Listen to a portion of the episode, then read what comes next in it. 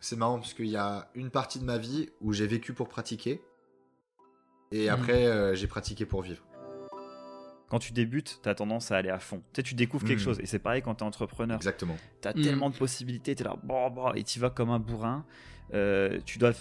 Sûrement, tu travailles mal. Donc, c'est pareil avec le sport. Et souvent, tu, tu, tu commences, Oui. tu vas beaucoup, tu le fais mal et tu pas très efficace. Et en fait, plus tu avances, plus tu y vas peut-être moins, mais tu vas être plus dans le contrôle, mieux travailler et avoir de meilleurs résultats. C'est que euh, ben moi, dans ma vie, j'ai rencontré beaucoup de femmes qui avaient souffert de l'attitude des hommes. C'est un euphémisme. hein, mais En gros, euh, bah voilà. Hmm. Euh, Il y a mon amoureuse qui m'a raconté son viol et donc euh, bah, ça c'était quand même euh, voilà ça fait un truc quoi. Euh, et puis au début bah, je croyais que c'était une et puis en fait bah non c'était deux puis après c'était trois puis après c'était quatre. En Mm. fait toutes les femmes que j'ai rencontrées elles ont des trucs à raconter. D'utiliser le yoga comme un moyen de développer la sensibilité des hommes, ça me paraissait ça me paraissait être une façon de lutter contre ça. Et bonjour à tous, bienvenue sur le podcast de Jérém et Sim. Je suis en pleine forme. Sim, comment tu vas? Bah écoute, ça va super bien. Là, tu viens de me. Pas prêt. Non, mais si, je suis prêt, t'inquiète, je suis toujours prêt de toute façon. Je suis super content d'être là. Et en plus, euh, je suis très intrigué par euh, les histoires de notre invité aujourd'hui. Euh, donc, vas-y, Jérém, je te laisse le présenter. Eh bien oui, puisque aujourd'hui, nous avons le plaisir de recevoir un pratiquant d'arts martiaux. Il a commencé à l'adolescence avec les disciplines de combat dur et après 10 ans de bagarre, s'est tourné vers la relaxation profonde et le yoga. Il se spécialise dans la discipline, devient professeur et se perfectionne dans l'apprentissage du yoga pour les hommes. Il a écrit le livre Le yoga pour les hommes et sort en ce moment son podcast de la tête aux pieds. Merci Adrien d'être avec nous. Merci à vous, merci Jérém, merci Sim. Bah, comment tu vas Eh déjà ben écoute, ça va, ça va, euh, un peu enrhumé là, donc si je parle du nez, faudra me, voilà, me, me pardonner, mais Ouais, un, peu tout comme, va bien. un peu comme tout le monde en ce moment. c'est la période. C'est la période. ça. Trop. Ouais, vas-y. je t'en prie, je t'en prie. Non, non, mais trop, trop bien. Bah, Ça fait plaisir en tout cas de, de te recevoir et surtout de parler euh, de, bah, du sujet de lequel on va parler, arts martiaux et, et yoga, puisque j'ai commencé le yoga il y a quoi? Il y a, il y a un mois et demi maintenant. Donc euh, je suis un grand, grand pratiquant. maintenant. Et alors tes impressions de après un mois et demi de pratique? Et ben déjà, euh, après un mois de pratique, euh, ben, j'ai continué. Et déjà, c'est- et déjà c'est- c'est pas mal. Parce que c'est pas toutes les pratiques qu'on continue. hein. Donc voilà. Ouais, Euh, et moi, je suis super oui. intrigué parce que, euh, alors, yoga, j'en ai déjà fait un tout petit peu comme ça, euh, plus même peut-être du stretching, donc je sais pas si c'est du vrai yoga que j'ai fait. Mais euh, voilà, moi je suis un grand fan de sport, plutôt des trucs qui bougent, un peu énervé. Donc voilà, moi je vais être un peu le, la personne qui va découvrir un peu ce que tu as à nous dire, Adrien. Et puis c'est cool, Jérém, bah, t'es un, t'es un semi-pro de yoga maintenant, donc tu Au vas moins. pouvoir aussi compléter les histoires, donc, donc ça va être très cool. Ouais, il est vrai que maintenant j'arrive à toucher mes pieds avec mes mains, avec les jambes tendues, et ça, c'était pas chose facile. Donc Eh t'as ben, gagné de la souplesse, Au quoi. bout- De- Ouais, au bout d'un mois et demi. euh, Mais alors, du coup, euh, Sim, je sais pas ce que c'est le vrai yoga. Il doit y avoir euh, plein de. Et il y a des, y a des, il y a des styles de yoga qui sont vraiment très dynamiques. hein. Donc, qui pourraient te convenir. Peut-être, euh, faudrait que tu essayes parce que, euh, justement, au-delà des a priori, euh, il y a une, euh, une vraie intensité dans la pratique. Et donc, peut-être que ça pourrait te convenir, toi Ouais. qui es sportif. Quoi. Bah, moi, je suis fan du rocket yoga. Ah, euh, Ah, il y a vraiment des noms de- Ah, mais bien sûr, il y a des noms. Et que t'es ah, pas prêt. hein. Ah ouais, d'accord. Moi, je savais pas. Je, crois- je- ok, donc il y a des noms dans Ah, des styles trop- de yoga différents, c'est ça? C'est ça. Et Ouais. Rocket Yoga, c'est un style, c'est aussi une école un peu, enfin de où Mm. ils sont, c'est vraiment super intense, très basé sur euh, les sauts, les équilibres, euh, des choses comme ça. Donc c'est c'est du haut niveau quoi. Tu vois les, les cabrioles que j'essaie de faire euh, sur Instagram Eh Ouais, ben, c'est ça. Ok, ça marche. Et toi, juste par curiosité, euh, Adrien, t'as as un, un style en particulier? Enfin, tu fais un type de yoga en particulier ou tu en touches à Alors, plusieurs? Bah moi il y a d'un côté le yoga dynamique, euh, donc plutôt ce qu'on appelle Vinyasa Yoga, qui est un style euh, assez libre. euh, voilà, chacun est- peut faire sa, sa synthèse et proposer ses séquences. Et de l'autre côté il y a le Yin Yoga, donc c'est un, rela- un, un yoga très euh, axé sur la relaxation, ce qu'on appelle restauratif. Donc tu vas passer longtemps dans chaque posture, mais tu es très soutenu par plein de, de coussins, de briques, et ce qui permet une détente profonde. Et euh, moi, comme j'étais assez blessé, Hmm. c'est ce qui m'a vraiment aidé à, à guérir au niveau des hanches, au niveau du dos. Donc euh, il y a toujours cette, euh, cet équilibre entre l'intensité et la relaxation que je recherche. Et maintenant, c'est je navigue entre les deux, soit pour ma pratique, soit pour mon enseignement. Ok, ouais, je trouve ça super intéressant parce que moi, je me blesse énormément aussi. Euh, je j'ai pas trop de solutions pour moi me blesser à part m'étirer un petit peu plus. Mais donc moi, je pratique beaucoup de CrossFit. Et euh, du coup, c'est vrai que les épaules prennent assez cher, le dos peut prendre aussi suivant les séances. Et même si bah, on fait toujours euh, attention, les coachs sont là pour faire en sorte que tu aies la bonne posture, comme on monte quand même dans une intensité qui est assez forte quand on va travailler, avec la fatigue et euh, sur de cela, bah, tu vas avoir une posture qui va être moins, voilà, moins adaptée. Et mais par contre, tu vois, c'est plus, je me dis, si je me mets maintenant au yoga ou à ce genre de technique, un petit peu de relaxation et ça, euh, je me dis où est-ce que je le cale dans le temps, tu vois? Et ça, je me demande, ça va, c'est un truc qui m'intéresse, c'est de savoir combien de jours par semaine, tu vois, ou de nombre de temps, 10 minutes, une heure par séance, je ne sais pas, il faut pratiquer pour réussir justement à réparer certaines blessures, à aller plus en douceur, mieux se comprendre, j'imagine, mieux comprendre son corps aussi. Et euh, du coup, ça, ça m'intéresse bien de savoir. Ben alors, moi, je dirais que vaut mieux un tout petit peu que rien du tout. Ouais. Et ensuite, euh, euh, soit dans la semaine, tu as une pratique dédiée, euh, tu fais un cours ou plusieurs cours, ça dépend du temps que tu as. Soit tu il y a certains exercices que tu peux isoler, disons, et pratiquer régulièrement, mais ça peut prendre 10 minutes, un quart d'heure tous les jours. Et tu fais rentrer ça dans, dans, ton quotidien. Et avec la régularité, en fait, je pense que ça, ça va te permettre de changer ta pratique. Parce que dans des disciplines avec beaucoup d'intensité, comme le crossfit, effectivement, je pense que si tu es toujours vers le haut, si, euh, si tu es toujours dans, tu vois, dans un pic, bah, euh, c'est des rythmes un peu qui sont euh, anti-naturels, disons. Parce que tu vois, si tu bosses dans un bureau, tu es assis toute la journée, et d'un coup tu t'énerves, tu soulèves des barres, tu sautes sur des box. Enfin, c'est pas, il n'y a pas d'ondulation en fait. C'est soit rien, soit tout.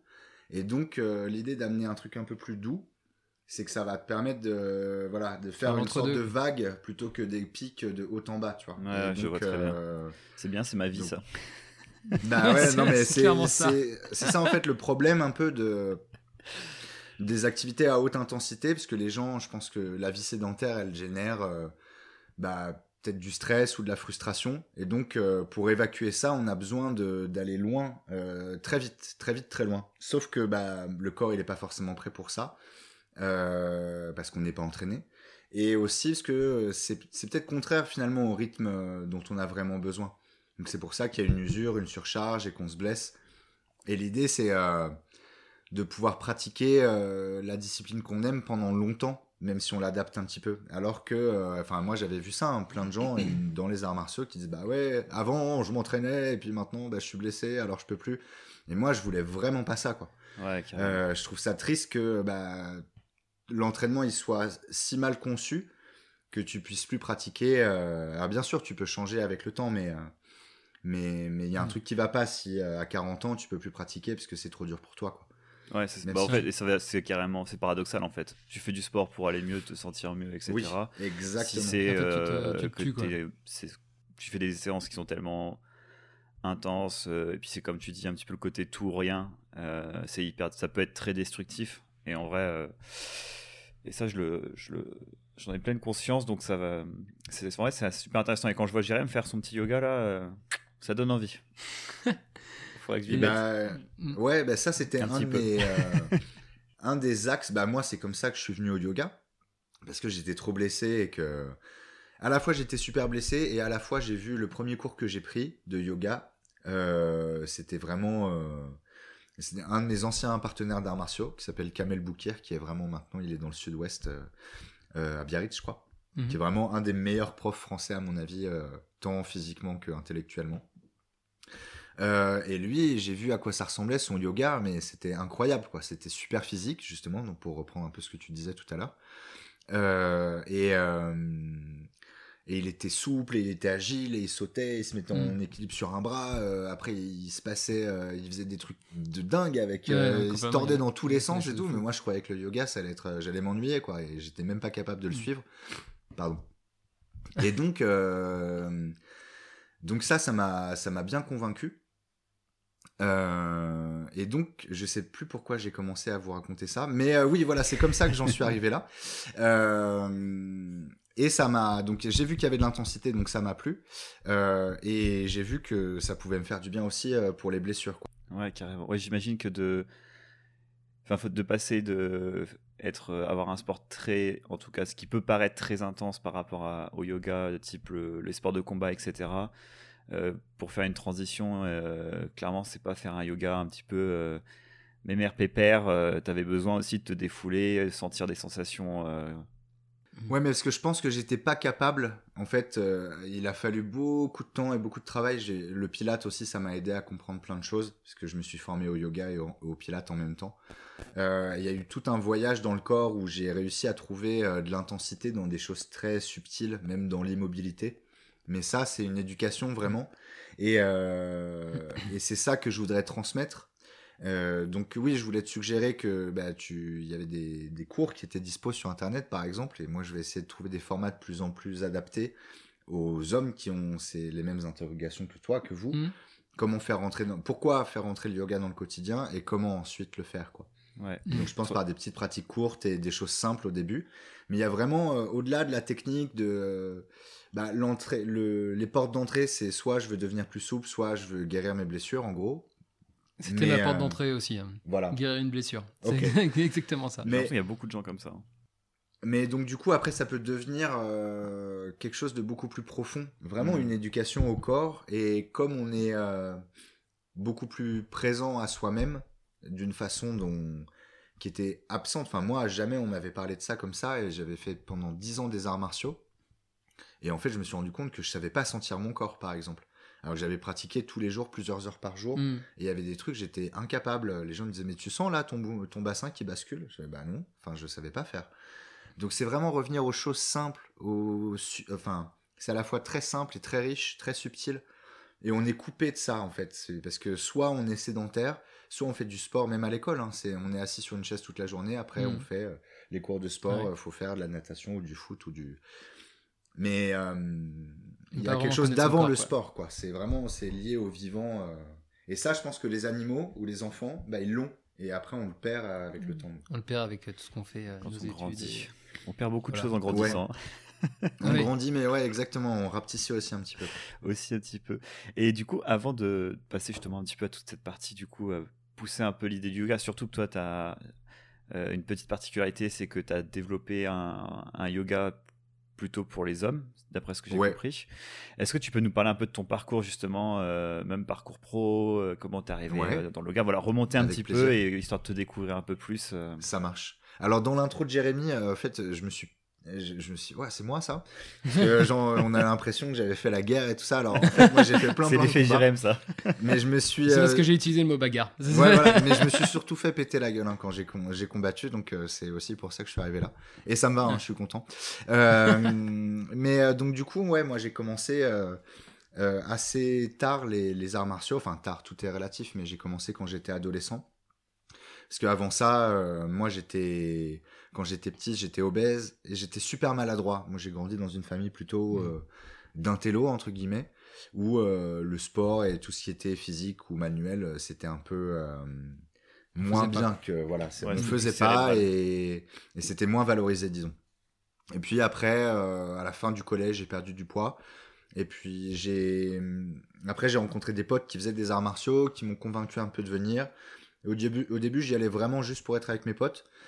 Et euh, petit à petit, euh, bah, je me suis pris au jeu parce que je pense que à l'adolescence, j'avais besoin de repères. Et, euh, et puis j'étais vraiment dans une c'était une, une toute petite école, pas très connue, mais euh, le, le maître, parce que c'était vraiment un maître qui dirigeait l'école, c'était c'était fascinant quoi. C'était une sorte de Jet Li. Lui, il s'était beaucoup bagarré lui là.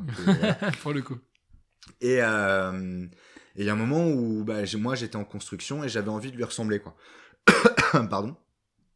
J'espère que je vais réussir à finir le podcast. Et euh, Tu devrais t'en sortir. ouais, Si t'as Et- besoin d'eau, t'hésites pas. c'est ça. Et, euh, et donc ouais, après euh, ça ça m'a accroché vraiment et je suis allé à fond là-dedans. Et c'était un, un- ça s'appelait Vozantok ou Vo Vietnam, c'est une sorte de kung-fu vietnamien. Et il y avait plein de trucs, il y avait des acrobaties, il y avait des armes, des Tao, donc c'est les enchaînements, chorégraphies un peu qu'on peut voir, et du combat. Et moi, j'étais alors il y avait quand même un petit côté bagarre parce que j'étais fasciné par le combat. Il me semblait que c'était un peu là que qu'on voyait si ça marchait parce que dans le reste euh, pour moi c'était enfin Mm. voilà quand tu combats quelqu'un bah tu vois bien à la fin il y en a un qui saigne du nez et pas l'autre et ben celui qui saigne du nez entre guillemets il est un peu perdu quoi bon Mm. j'ai changé un peu ma façon de voir les choses mais euh, mais en tout cas je fonctionnais un peu comme ça Euh, comme si ouais dans le combat il y avait quelque chose euh, une vérité qu'on pouvait trouver quelque chose comme ça. Enfin moi j'étais un peu en quête de, de quelque chose Quête et, de euh, sens. en quête de sens exactement. Euh, et puis comparé à ce que à ce que j'avais connu dans mon enfance euh, là il y avait un il y avait à la fois une intelligence de l'esprit et du corps parce que c'était pas le- forcément le plus fort qui gagnait mais c'était peut-être un peu le plus malin. Mhm. Euh, et comme, enfin, j'en parle dans le podcast qui va sortir, on en reparlera aussi, mais c'est comme si dans le combat, c'était, on n'avait pas le temps de réfléchir et c'est quand même le plus malin qui gagne. quoi. Ok. Et, euh, et voilà. Et donc après, bah, je me suis mis euh, à fond là-dedans. Je continuais des études en parallèle, donc j'ai fait euh, un petit peu de droit. Après, j'ai fait du chinois, j'ai fait de l'anglais. Tout ce qui me permettait de continuer la fac et de m'entraîner en fait. Au bout d'un moment, T'as fait du chinois où? Euh, à l'INALCO. Enfin, ouais, si. En France, du coup? Ouais, ouais, en France et après en Chine. Donc avec l'anglais, j'ai eu l'occasion d'aller habiter à Vancouver et avec le chinois, euh, je suis allé à Pékin. Donc j'ai passé un an dans chaque pays où j'ai trouvé euh, plein de copains de bagarre. Donc euh, au Canada, j'ai fait de la boxe. t'as d'abord fait- été au Canada et Ouais. ensuite en Chine. C'est ça. Euh, j'ai fait une année au Canada, je suis revenu une année en France et je suis retourné en Chine. Donc j'ai fait plein de styles différents. Et, et en fait, j'avais envie de devenir prof de ça, de mon art martial là, mais c'était un petit truc assez confidentiel, c'était difficile. Puis moi, j'avais j'avais un potentiel Mhm. universitaire et mon entourage me disait bah non non, euh, faut que tu continues Ouais. tes études. Même mon maître, il me disait bah non, en fait, tu vois, moi je galère, euh, on peut pas gagner sa vie comme ça. Euh, et puis j'ai rencontré quand même des gens qui, qui m'ont inspiré, d'autres euh, d'autres enseignants de cette discipline qui m'ont poussé à, à aller plus loin. Et en fait, euh, à mon retour de Chine, j'ai décidé de me professionnaliser, où j'ai passé un BPGEPS euh, dans les métiers de la forme, donc fitness et muscu, parce qu'il n'y avait pas de diplôme pour mon art- martial. Donc il fallait euh, passer un diplôme comme ça, avoir une équivalence, et ensuite je pouvais enseigner de façon professionnelle. Puisque en France, en fait, tant qu'on n'est pas rémunéré, c'est assez facile d'enseigner une, une discipline sans diplôme. Mhm. Mais dès la question, c'est la rémunération. Dès qu'on demande une rémunération, il faut avoir un certain type de diplôme. Euh, donc voilà, donc je suis allé passer ce diplôme-là en me disant que j'allais me débarrasser de ça le plus vite possible, parce que le fitness et la muscu, c'était clairement pas mon truc. Euh, ça m'a intéressé parce que euh, malgré tout, j'ai découvert l'anatomie et ça, Ouais, c'était quand même une grande révélation. Mhm. Où là, j'ai voilà, parce que moi qui, entre temps, je m'étais quand même gravement blessé. Euh, en Chine notamment où je m'étais explosé la nuque, euh, les lombaires, euh, j'avais déjà de l'arthrose de hanche à 25 ans, ce qui est assez jeune quand même. Ouais. Ça c'est les gros trucs, hein, parce que sinon j'étais déjà pété des orteils euh, au crâne. Euh, et donc euh, bah, c'était bien parce que ça me montrait comment je pouvais, pourquoi je m'étais blessé, comment, ça pouvais- fonctionnait un peu Voilà, Comment le corps le- fonctionnait, comment il réagissait Ça faisait partie de cette prise de conscience où jusque là, bah, moi je voyais un peu ça de l'extérieur sans avoir vraiment compris la mécanique Hmm. et euh, et d'avoir d'avoir un autre regard ça et une méthodologie vraiment Ouais. bah, du coup le, le corps et l'entraînement c'était moins mystérieux euh, donc je comprenais comment je m'étais blessé et comment je pouvais éviter ça et même peut-être comment je pouvais me réparer. Et en fait après mon diplôme bah, pour gagner ma vie j'ai bossé dans des salles de sport. Et assez vite j'ai réussi enfin j'ai rencontré le yoga et le pilate et euh, j'ai réussi à me réorienter là-dedans. Et t'as rencontré ça, ça, en France du coup? Ouais, ça j'étais déjà rentré en France euh, et en fait euh, j'ai rencontré un, un patron de salle qui voulait ouvrir ce qu'on appelle un studio parce que les salles de Oui. yoga et de pilates ça s'appelle studio.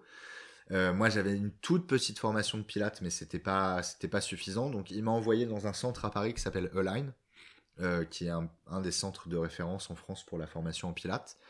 Et là, c'était une découverte, euh, ça, ça m'a vachement plus intéressé. Et j'ai toujours entendu parler du Pilate, mais je ne sais même pas ce que c'est. Alors, le Pilate, c'était formé, euh, ça a été créé par Monsieur Pilate. Donc lui, il appelait ça contrologie. Euh, et monsieur, donc c'était dans la première moitié du XXe siècle, disons. Où lui, c'est un petit peu toujours la même histoire. C'est une, une- une- un modèle qui se retrouve beaucoup. C'était quand il était petit, bah, il n'était pas en forme. Je crois qu'il était asthmatique, enfin Mhm. vraiment chétif. Et pour euh, donc il, il est, il est né en Allemagne. Euh, et il a fait beaucoup de sport, euh, de la muscu, de la gym, du ski, tout ce qui tombait un peu sous la main. Et ensuite, il est allé en, en Angleterre il a fait de la boxe, du... il a bossé dans un cirque. Et en fait, comme c'était la, la, Première Guerre mondiale et que lui, il était allemand, il a été interné dans un camp en Angleterre. Et, euh, et, là, en fait, il s'occupait. Tout ça, c'est des légendes, hein, mais euh, c'est une belle, une belle histoire. Une, belle histoire.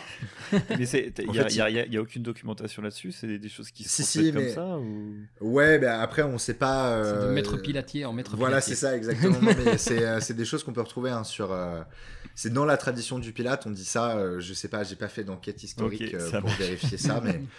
La légende, quoi. Mais voilà, en tout cas, ça paraît assez corrélé. Euh, parce que donc lui il travaillait dans l'hôpital de la prison et, euh, et, il voyait en fait que euh, à l'époque donc il y avait des blessés aussi de guerre qui étaient là-bas et il voyait que la, la recommandation à l'époque c'était l'alitement complet des malades sauf que il voyait les, les gens un peu dépérir dans mm. leur lit et il s'est dit bah, qu'il fallait qu'ils continuaient à bouger même s'ils étaient alités.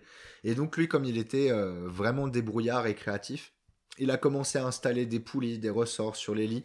Et euh, en fait, euh, bah, comme ça, les, les, ils pouvaient, comme des, un peu des machines de muscu, quoi. Le mec, il leur a fait de la gyrotonique, quoi. ouais, mais alors ça, euh, tu, connais, la gyrotonique? Oui, je. Ah oui, parce que vous avez une. Bah, je, travaille, je travaille dans le club de gyrotonique. D'accord. Et ben voilà, mais ça, je pense que. Alors là, on, a sauté dans le temps, mais je pense que le. C'est inspiré de. bah, les, machines, en tout cas, le fonctionnement. C'est les prémices. Il a... le, gyrotonique. voilà.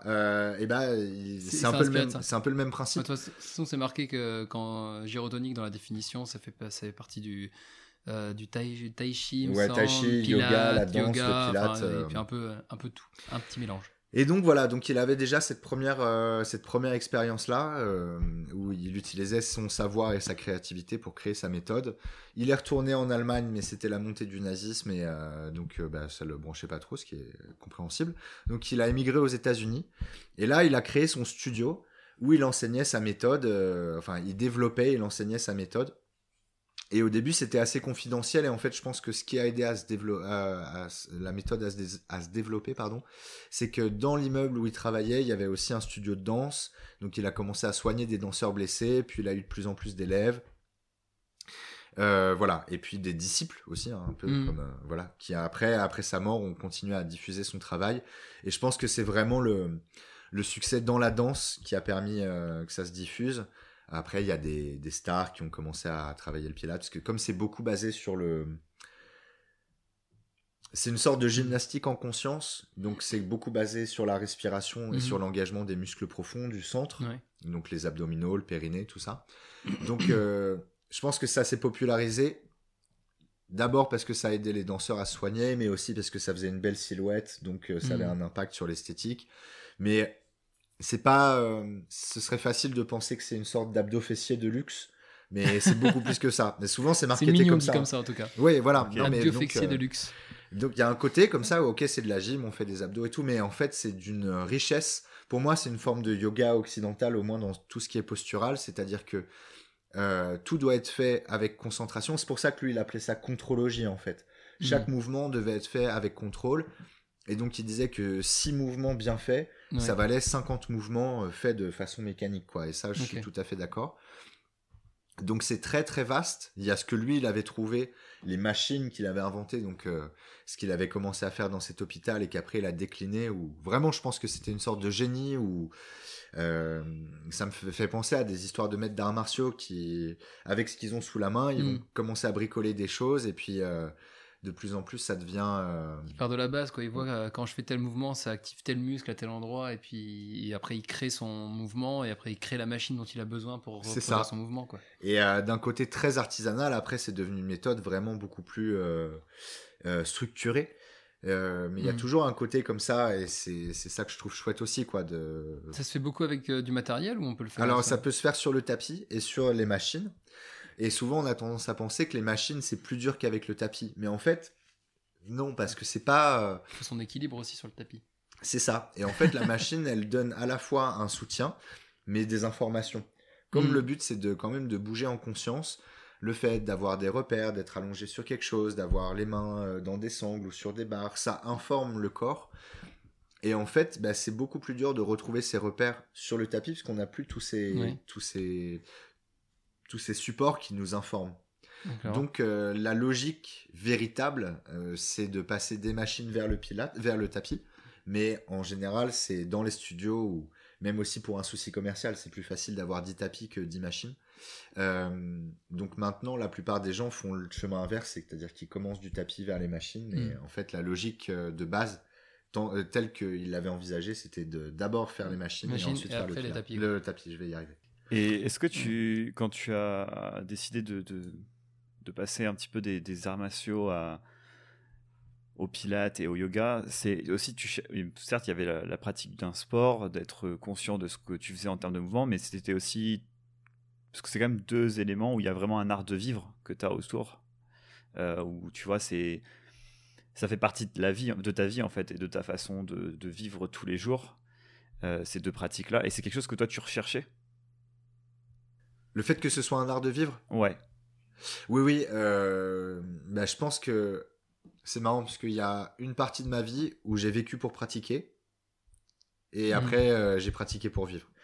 Mais euh, du coup, je pense que aussi si j'ai quitté les arts martiaux, même si je suis revenu après euh, régulièrement, c'est parce que quand j'étais dans les arts martiaux, donc une fois que je me suis mis à fond dedans, comme c'était un modèle traditionnel, il y avait la volonté de progresser dans l'école,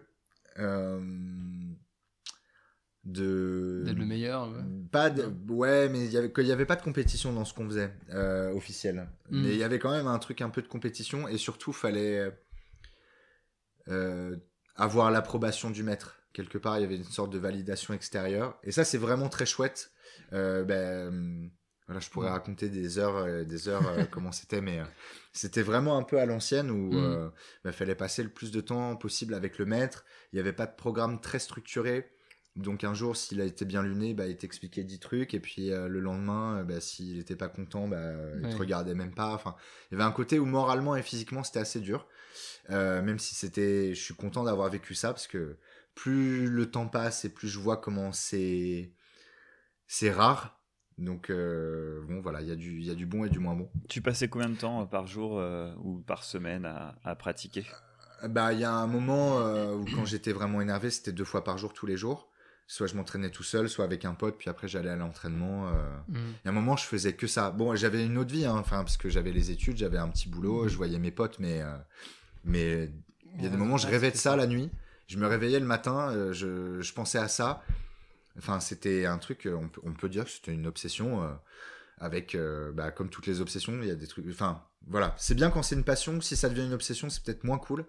Même si, encore une fois, je regrette pas. Hein, mais après, souvent, quand tu découvres quelque chose et que tu, tu, tu creuses, tu creuses, tu creuses, et puis tu découvres toujours plus, et tu as l'impression qu'en fait, tu as, encore une infinité de choses à découvrir.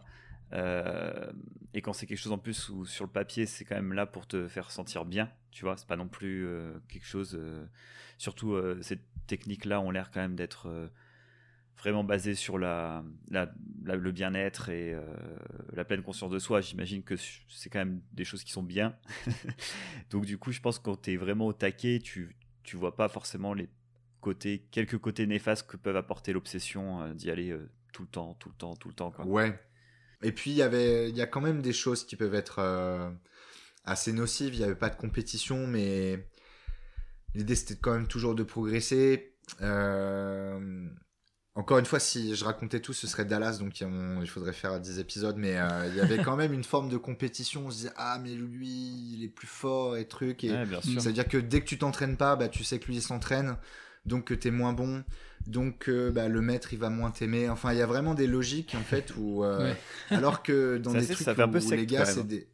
Hein? Ouais, ouais. C'est un petit côté sec, tu sais, le côté avec le, le grand, euh, le grand gourou et, ouais, ouais, tu veux être le préféré du. Bon, j'exagère un peu, évidemment. vraiment ça. Non, non, mais si, si. Il y a vraiment des trucs où autant alors que peut y avoir des, des, des super guerriers ou des demi-dieux et tu vois qu'en fait il y a derrière tout ça des logiques aussi de petits enfants euh, qui ont besoin d'être aimés ce qui est tout le monde a besoin d'être aimé c'est très bien mais comme c'est sous mm. des couches de coups de pied dans la tête et de double salto. Euh, voilà. Enfin, moi, j'avais envie de. Justement, il y a eu un moment où j'ai eu besoin de changer de ça. et de me retrouver dans Paris à faire du pilate euh, avec des danseuses, bah, je me suis dit, ah, c'est cool en fait. C'est pas mal ça aussi. C'est hein. pas mal. Et, euh, alors qu'en fait, il y a toujours les mêmes logiques. hein, en fait, dans... euh, on peut dire des gros mots dans votre podcast ou Oui, oui, on peut ouais. euh, en fait, moi, j'ai vécu plein de choses dans plein d'endroits. Et euh, en fait, c'est les mêmes, les mêmes logiques de comportement dans les bars à putes et dans les monastères. Et c'est, franchement, c'est. Et ça, c'est beau. Toujours les mêmes, toujours les mêmes embrouilles de trucs et de, des blessures profondes qui sont pas réglées. Euh, et donc, en fait, euh, dans l'école de Pilates, il y a eu ça, et dans les trucs de yoga, il y a eu ça, et donc, euh, c'est. Voilà, faut. Shuriken disait faut pas voir l'éternel dans tout ce qui scintille, et il avait bien raison, Shuriken. Voilà, Ouais, je- c'est très cool. Donc, Mais- euh, mais, Mais- mais ça m'a fait du bien déjà parce que je me faisais plus taper dessus, et je me réparais le corps. Et Il y avait des danseuses. Et il y avait des danseuses, oui, ça c'était sympa aussi. En vrai, ça me fait penser à. Enfin, je fais un petit parallèle, mais euh, euh, moi, tu vois, le crossfit, j'en fais depuis euh, maintenant 4 mois, si je dis pas de bêtises. Et il y a quelque chose que j'aime bien, c'est qu'en fait, pareil, quand tu arrives la première fois que tu vas faire du crossfit, euh, c'est ça, ça a des petites ressemblances dans le sens où tu as aussi t'as un groupe très fort. Euh, tu arrives dans un monde où vraiment c'est un peu à part, quoi. Tu te dis, oulala, où est-ce que je m'embarque euh, tout le monde se connaît, tout le monde se, t'as le côté où tout le monde s'applaudit à la fin, on se serre les coudes, pareil, ça, ça a ce côté aussi où tu te dis, attends, moi je, vais vite être un peu, prendre de la distance avec ça. Mais en fait, euh, ce que j'aime bien, c'est que tu te rends vite compte que ce que tu fais, tu le fais avant tout pour toi, et pas pour aller pour le coup chercher la validation du coach ou la validation des autres, mais juste le fait que toi, tu vas te donner à fond et que tu vas être fier de ce que tu es en train de faire eh ben, ça te met dans un sentiment euh, hyper euh, jouissif. Et euh, en fait, pareil, tout le monde vit à peu près la même chose. Et je trouve que ça crée une espèce de, de communion. Et ça, je trouve ça hyper intéressant, quoi. Et je trouve ça, franchement, pour le coup, super cool. Et moi, j'essaye beaucoup de me détacher du fait que euh, quand, le, quand le prof te regarde, tu sais, parce que des fois, tu fais des mouvements qui sont vraiment durs, etc. Alors, des fois, tu te dis, allez, c'est pas grave, au lieu de faire 10, 10 répétitions, j'en fais que 7, etc. Et en fait, tu mets une petite claque dans la tête, tu dis, non, mais je le fais pour moi, en fait. Donc, euh, vas-y à fond, profite. Et en fait, tu t'en fous de ce que les autres pensent. Euh, tout le monde est là pour s'éclater, s'amuser et se faire plaisir. Et je pense que c'est ça le principal, quoi. À partir du moment où tu commences à, à chercher la validation des autres, à euh, te, te sentir soit jugé ou tu le fais plus que pour toi, moi je trouve que c'est dommage. Oui, je comprends, mais c'est ça un peu le, ce côté passion, que ce soit un peu à double tranchant. Parce que bon, là, je sais pas combien de temps, euh, combien de fois t'en fais par semaine le CrossFit, et t'as d'autres choses à côté. T'as Entre ton 4 et boulot, 5 ton- fois à peu près. Pardon? Entre 4 et 5 fois par semaine. Ah oui, donc c'est beaucoup quand même. Ouais. Mais euh, du coup, il y a un moment où, bah, enfin, ce, là, c'est vraiment une pratique personnelle. Pour moi, il y avait beaucoup plus d'enjeux. Enfin, il y avait Bien effectivement sûr, cette quête sûr, de vie à reconnaissance. côté. hein. Et après, c'est Hmm. devenu mon boulot. Bien sûr. Donc, enfin, tu Ouais. vois, il y avait un truc où moi, je misais tout. C'était ça ma vie, quoi. Ouais, tu misais tout dessus. Euh, et, hein Tu misais tout dessus. voilà. Et donc, euh, donc bah forcément, quand c'était bien, c'était super bien, et quand c'était, hum, ça se passait mal, euh, c'était la catastrophe, quoi. Euh, en le disant comme ça, je, ré- je réalise que j'avais, j'ai fait ça après dans d'autres domaines, et que c'était aussi, c'était pas super bon. Donc, il y avait vraiment une. Mais il a fallu que je me, je me prenne des murs aussi pour euh, réfléchir et pour, euh, pour avancer. Euh, et euh, tout ça, en fait, c'était une, une quête de sens, comme tu as dit tout à l'heure. Je Mhm. pense que c'était assez vrai. Et euh, pardon, parce qu'en fait, je regarde que Sim depuis tout à l'heure. Non, mais si, si, tu la t'inquiète pas, tu fais un- J'essaie de. Tu t'en rends pas compte, mais tu bon, fais ça un, va alors. un tour. Euh, œil- œil. une quête de sens et euh, ouais un chemin de guérison aussi sûrement de trucs euh, super profonds ou si j'avais cette tendance un peu extrême euh, tout ou rien et etc ça venait de beaucoup plus loin. Et euh, et en fait euh, bah, ça m'a mené euh, là je pense que j'essaye en tout cas d'avoir euh, un, un côté beaucoup plus équilibré mais qu'il a fallu que je passe par plein d'aventures pour en arriver là. Ce que je raconterai dans mon deuxième livre que je suis en train d'é- d'écrire. Voilà, très bien. Il faut faire un peu de promo. un peu de- alors mais ouais alors là on n'en est pas euh, je là du coup là il faut que je termine des manuscrits. Ça fait très longtemps qu'en fait euh, que j'ai eu envie de raconter cette histoire. Euh, mais j'en parle déjà un peu dans le podcast voilà double promo parce que Double je, je vais lancer un podcast je vais sortir un deuxième livre euh, j'ai une Il sera déjà sorti en le ligne. podcast, je crois. Parce que tu le sors de- Ah. demain pour nous, mais euh, ouais toi, Donc, ce- euh, ce, Ah il sera en podcast ligne, du coup. arrivera Ouais, plus voilà. tard, donc, euh, Donc, euh, il est déjà là. Vous pas à- pouvez aller l'écouter. Voilà, la tête aux pieds sur toutes les bonnes plateformes. Non, mais pas, enfin, plus sérieusement, en fait, je pense que euh, j'ai eu envie de raconter mon histoire. J'ai envie de raconter mon histoire. Euh, ça fait plusieurs années hein, que j'écris ça. Je pense qu'il y a un moment où j'avais besoin de l'écrire pour le sortir, pour euh, parce que ça faisait partie de la guérison. Euh, mais ça, je pense Pour que- toi, quoi. Voilà, c'est ça, d'écrire pour moi. Euh, et avec le temps, je me suis dit quand même que c'était un parcours un peu particulier, et donc peut-être qu'il pouvait inspirer les autres. Donc, mais je pense que c'est une écriture différente quand on écrit pour soi et quand on écrit pour les autres. Et que si je l'ai pas sorti avant, je pense que c'était très bien parce qu'il fallait que je comprenne des choses.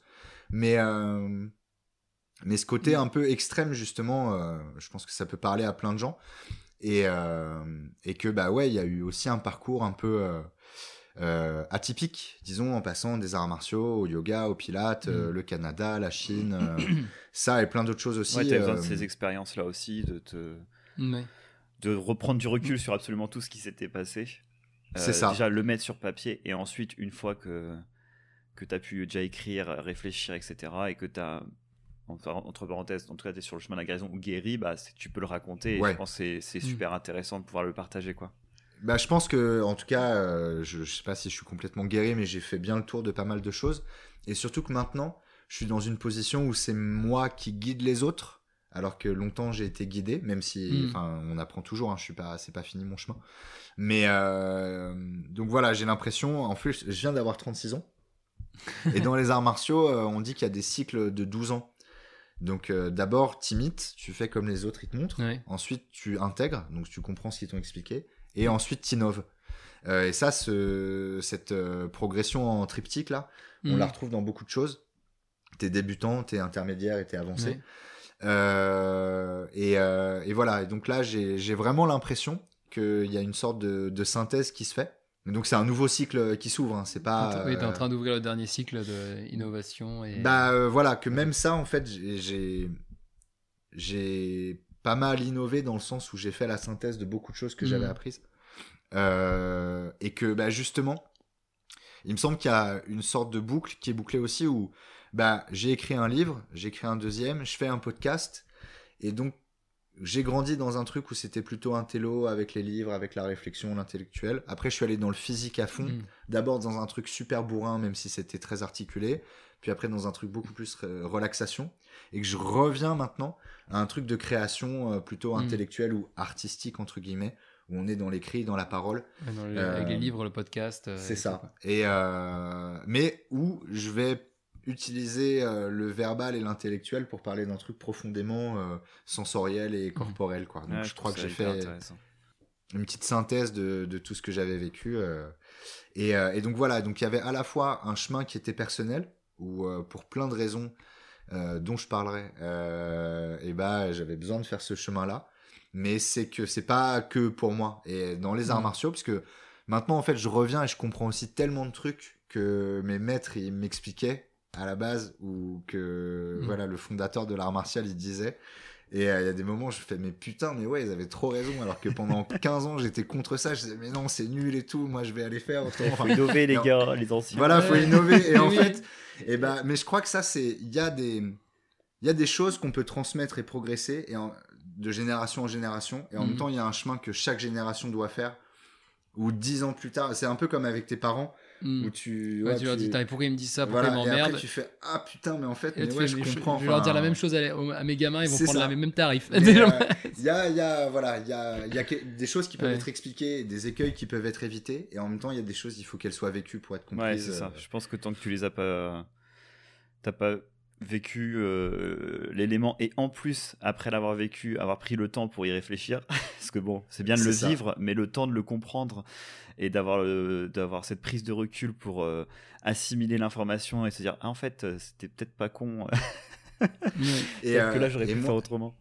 C'est ça. Et moi, en fait, il y a un moment où, dans le, en fait, à chaque fois, c'est les mêmes structures euh, dans l'apprentissage. Et donc, euh, moi, j'ai beaucoup, beaucoup fait de pilates euh, avec euh, les professeurs chez Align, et c'était du des cours individuels. Et en fait, je- il y en a un qui m'a beaucoup formé. Et moi, j'étais un peu une boule de feu à l'époque, quoi. Et après, j'ai eu des, élèves, moi aussi. Mhm. Et j'ai réalisé en fait la patience qu'il avait fallu au mec. Et je me suis dit, putain, comment j'étais chiant en fait. et, j'ai réalisé ça. Où il y a des moments où je me surprenais à être agacé par mes élèves. Et je me suis dit, mais, mais t'étais exactement pas, ou même t'étais pire. Et je revoyais des scènes où, mm.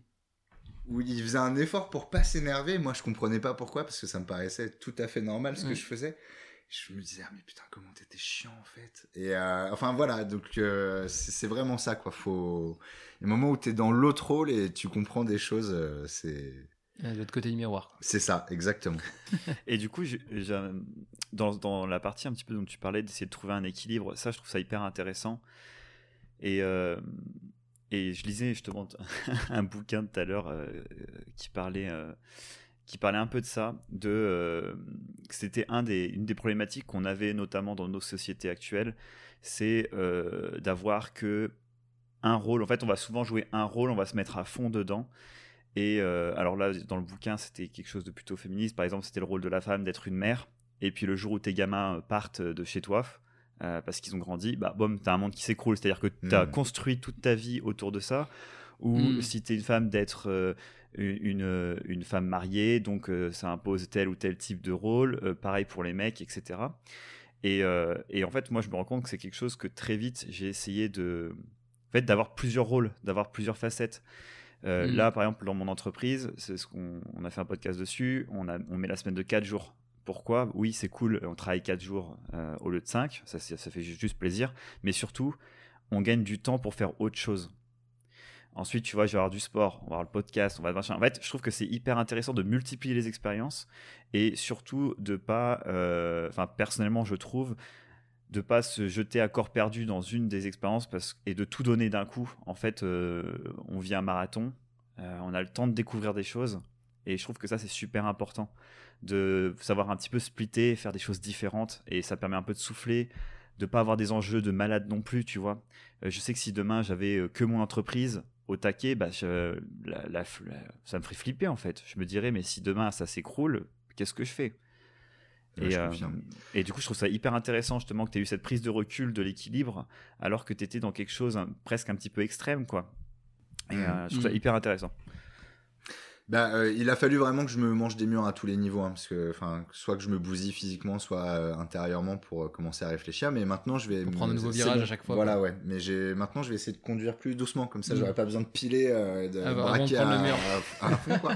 mais je trouve que ce que ce qui est intéressant sur, moi, j'ai jamais bossé vraiment avec un modèle d'entreprise, mais mais je pense qu'en plus ta semaine de 4 jours, alors que tu as l'impression de travailler moins en fait, tu travailles mieux. Je pense que pendant ces quatre jours où es dans, tu te mm. consacres à l'entreprise, bah, justement, comme tu as de la satisfaction ailleurs et que tu as du temps, qu'il y a moins de frustration, bah, les jours où tu vas te mettre dans ton truc d'entreprise, tu vas être tu vas te consacrer à l'entreprise. Ah ouais, vrai. Et donc, euh, au niveau de la productivité, parce que c'est quand même un, enjeu dans le travail de l'entreprise, quoi. Mm. Et bah, c'est euh, limite, euh, sûrement, tu, tu compenses, voire même t'es plus, es plus productif que, que pendant ces cinq jours. Enfin, j'imagine quoi. Bah, moi, je pense que c'est au moins égal. Voilà. En tout cas, sur ces quatre journées-là, c'est sûr que t'es plus productif, mais du coup, t'es au moins aussi productif que sur cinq jours. Hmm. voire peut-être même plus. Et du coup, ça a été, euh, ce qui était intéressant, c'est que moi, c'est des questions qui me plaisaient euh, beaucoup, j'ai beaucoup lu dessus, etc. Mais du coup, l'ensemble de mes collaborateurs ont dû s'y mettre aussi. Parce qu'en fait, ils pouvaient plus travailler de la même façon que sur cinq jours. Et du coup, on a tous euh, bossé ensemble, on discute, on dit tiens, j'ai mis ça en place, j'ai tu as des notions de priorité, d'essayer de, de, voir ce qui est vraiment intéressant à faire. Et il y a des choses, en fait, on peut les dégager, c'est superflu. Et en fait, tu te concentres que sur l'essentiel. Et, je trouve que ça fait, en termes même de charge mentale, ta journée, au lieu d'avoir une liste tout doux, de, tu te dis, même au début de ta semaine, euh, tu as des tâches euh, ras la tronche, bah, en fait, tu dis, là, j'ai que 4 jours. C'est aussi simple que ça. Donc, qu'est-ce que je fais? Hmm. Et, ça, ça, t'apporte énormément de, productivité. Et quand tu termines ta journée ou même ta semaine de 4 jours, en fait, tu as une satisfaction de fou. Parce que tu te dis, en fait, là, je me suis donné 4 jours euh, et je me suis donné à fond. Et maintenant, je peux passer à autre chose et me mettre à fond dans autre chose et kiffer autre chose, quoi. Et ça, c'est vraiment un plaisir, quoi. Il y avait des semaines sur 5 jours où Oh, je passais cinq jours et en fait j'avais traîné sur Facebook des fois parce que j'en pouvais plus ou je, j'avais parlé avec les, les copains. Tu fais des, fausses, des fausses pauses un peu en fait. Ouais, c'est des fausses journées, tu traînes, tu traînes et en fait au lieu d'être productif, bah, tu dis bon, de toute façon j'ai le temps, tu vois. bah, moi, je. Enfin, pardon, vas-y, t'as. Non, non, non, vas-y, vas-y. bah, en fait, jusqu'au confinement, moi, j'étais dans un modèle économique où je travaillais pour des salles ou des clients privés. Mhm. C'était en fait quasiment du salariat, ou, sauf qu'à la fin, j'envoyais ma facture, mais je, je m'occupais pas de grand-chose. Et après, bah, le confinement est arrivé, donc il a fallu continuer à bosser. J'ai commencé à donner des cours sur, euh, en ligne. Ouais, j'ai vu ça. Et ça s'est bien passé.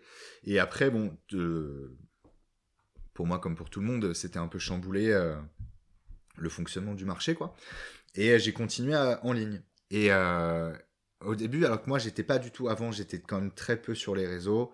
Euh, mhm. Zoom et tout. Enfin, si on m'avait dit tu vas enseigner en distanciel euh, avant ça, j'aurais rigolé. Et en fait, moi, j'ai vu que bah, ça permettait de garder le lien, mais surtout qu'il y avait vraiment des bons résultats, que ça marchait vraiment. C'était pas gadget et c'était pas de l'arnaque pour les clients.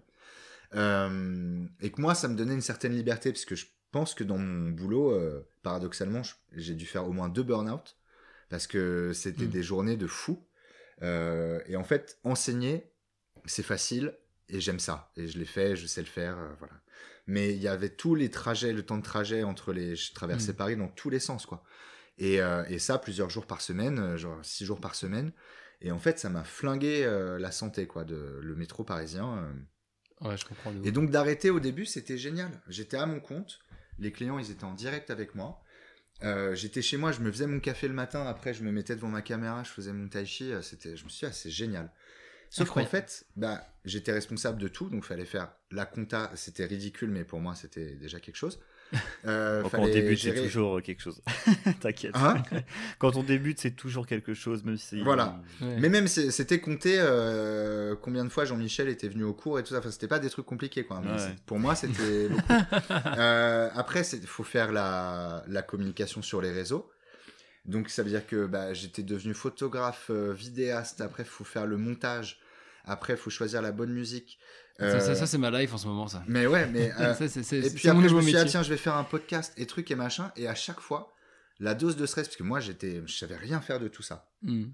Et, euh, et ça crée un truc où en fait, euh, et t'es un peu obligé pour faire la promo, même si c'était un plaisir, il y avait un côté nécessité financière que bah, si tu te vends pas, il bah, y a personne qui va te donner de l'argent, donc tu vas devenir clochard. En gros, hein, je résume, mais c'était un peu ça quand même. Le, Gros résumé euh, rapide. la violence du résumé. Et donc du coup, ça motive moi. Bah, il y a un côté plaisir et un côté pas plaisir, et en fait, quand tu es à ton compte complètement, bah tu bosses tout le temps. En fait, il y a plus de pause. Euh, et mm. tu dis bon bah c'est pas grave, euh, ok j'arrête, euh, mais là du coup je vais écrire ce texte pour ce poste ou ah tiens la photo je vais retoucher la lumière ou truc et machin et les tâches s'accumulent. Et en fait je me suis rendu compte que je m'arrêtais jamais et je travaillais tout le temps. Alors tu te dis ouais je vais monter mon entreprise et tout, mm. c'est comme ça, faut y aller, faut y aller. Mais en fait c'est un truc c'est usant surtout, enfin c'est tout le temps en permanence, t'as toujours un truc à faire et même quand tu fais pas tu penses à ce que tu devrais faire. Et tu t'en veux parce que tu le fais pas. Exactement. Et donc, j'ai vu que je me reposais plus jamais. Et donc, c'est pour revenir à ce que tu disais, où il y a un moment où, encore une fois, parce que moi, j'ai besoin de. J'ai pas encore tout à fait compris, mais ça vient là. Hein. Euh, en fait, tu dis, bah non, top, j'arrête, c'est pas grave. Et là, il y a machin qui m'envoie un message.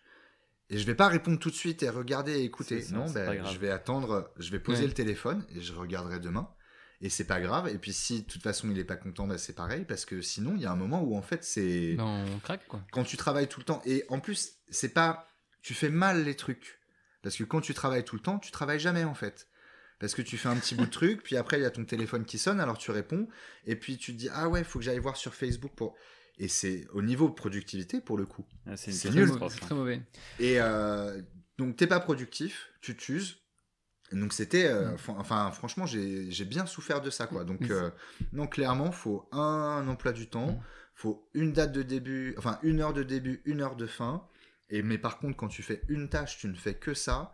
Et euh, enfin donc ce modèle de bosser 4 jours, je suis sûr que pour en revenir à ça, je suis sûr que c'est intelligent parce que voilà les gens quand ils sont au boulot ils font ça et ils sont contents de sortir et après ils font autre chose. Donc mm. quand ils y reviennent, euh, enfin bref, c'est ça me paraît mm. assez sain quoi. Sinon il y a une sorte de Ouais, parce qu'il y a une culpabilité, comme tu disais, mm. de d'internalisation du capitalisme où euh, même quand tu dors, tu travailles, quoi. Et tu culpabilises de te reposer. Mais c'est incroyable tout ce que tu racontes là, c'est exactement ce que, euh, ce que je vis un peu en cycle depuis que j'ai.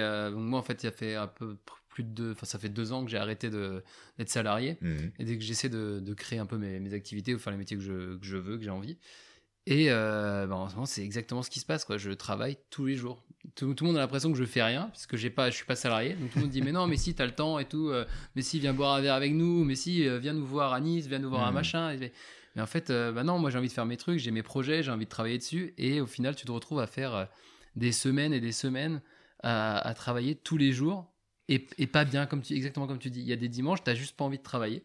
Même des dimanches, en fait, ça peut être n'importe quel jour de la Oui. semaine parce qu'il n'y a pas de dimanche du coup, et t'as pas envie de travailler, mais tu t'obliges et du coup tu fais quelque chose, tu fais mal, et si ça se trouve même tu vas juste passer le lendemain à retravailler tout ce que tu as fait euh, ce jour-là. Et c'est dur de se dire stop, de se dire allez, là, prends une pause, fais rien, va boire un verre avec tes potes et, et lâche tout quoi. Et là où j'ai l'impression, enfin, c'est la différence entre vous deux, c'est que toi, t'es à ton, enfin, t'es tout seul. Ouais, Et ça, ce truc du solopreneur, là, effectivement, il y a en plus une tru- un truc de solitude où tu es tout seul devant ton ordinateur. Et moi, j'ai vraiment vu, alors Mm. bon, le confinement et le post-confinement, c'était chargé, encore une fois, pour tout le monde. Mais moi, il y a des moments, j'ai. Enfin, c'était dur, quoi. J'étais en Mm. train de Ouais, devenir câble. euh, zinzin, quoi. Ah, mais des fois tu es devant ton PC, Et, tu fais euh, putain, je suis encore tout seul, je suis encore en train de faire ça, et puis demain je vais faire ça, et puis je serai encore Mm. tout seul. Et... Donc, euh, donc ouais, il y a des, il y a un côté où avoir des collaborateurs, je pense. Enfin, déjà d'aller dans un endroit où ton bureau c'est pas Mm. chez toi, tu Ouais. vas dans un endroit, donc tu te déplaces, tu fais un truc, tu vas voir et tu rencontres d'autres gens. C'est en fait c'est précieux important. quoi. C'est super important, de ouais. maintenir le lien. Sinon, il y a une vraiment un truc euh, d'aliénation qui peut être euh, très nocif quoi, euh, je trouve. Il y a un bouquin qui s'appelle euh, La so- solitude de l'entrepreneur, je crois. Ah, souviens- mais je- je- Il faudrait que je, re- je je regarderai euh, sur. Tu, euh, tu vérifies ça et ça part direct dans le démerdez-vous. Ouais. Parce que j'en avais discuté avec euh, d'autres entrepreneurs et c'est vrai que quand tu débutes notamment, mais ça me fait, ouais, c'était rigolo ce que je fais lien avec ce que tu disais aussi par rapport au sport et à ce que tu disais à l'art de vivre que tu avais dans le- un art martial ou dans le yoga, etc. Quand, es, quand tu débutes, tu as tendance à aller à fond. Tu sais, tu découvres quelque Mhm. chose et c'est pareil quand tu es entrepreneur. Exactement. Tu as Mhm. tellement de possibilités, tu es là, bon, bon, et tu vas comme un bourrin. Euh, tu dois sûrement tu travailles mal, donc c'est pareil avec le sport. Et souvent tu, tu, tu commences, Oui. tu vas beaucoup, tu le fais mal et t'es pas très efficace. Et en fait, plus tu avances, plus tu y vas peut-être moins, mais tu vas être plus dans le contrôle, mieux travailler et avoir de meilleurs résultats. Et en fait, pour moi, c'est exactement pareil. Là, ça va faire 4 ans que j'ai monté mon entreprise avec, euh, avec mon frangin. Donc certes, il y a d'être avec d'autres collaborateurs, bah forcément, euh, tu peux plus faire euh, tout et n'importe quoi. Mais même, on se, on s'oblige avec mon, mon frère à ne pas faire beaucoup plus que les autres, parce que sinon, de toute façon, tu as un effet miroir. Euh, les patrons, Mm. souvent, ou euh, les personnes qui montent des studios ou des boîtes, c'est le reflet, leur, leur entreprise, c'est leur reflet.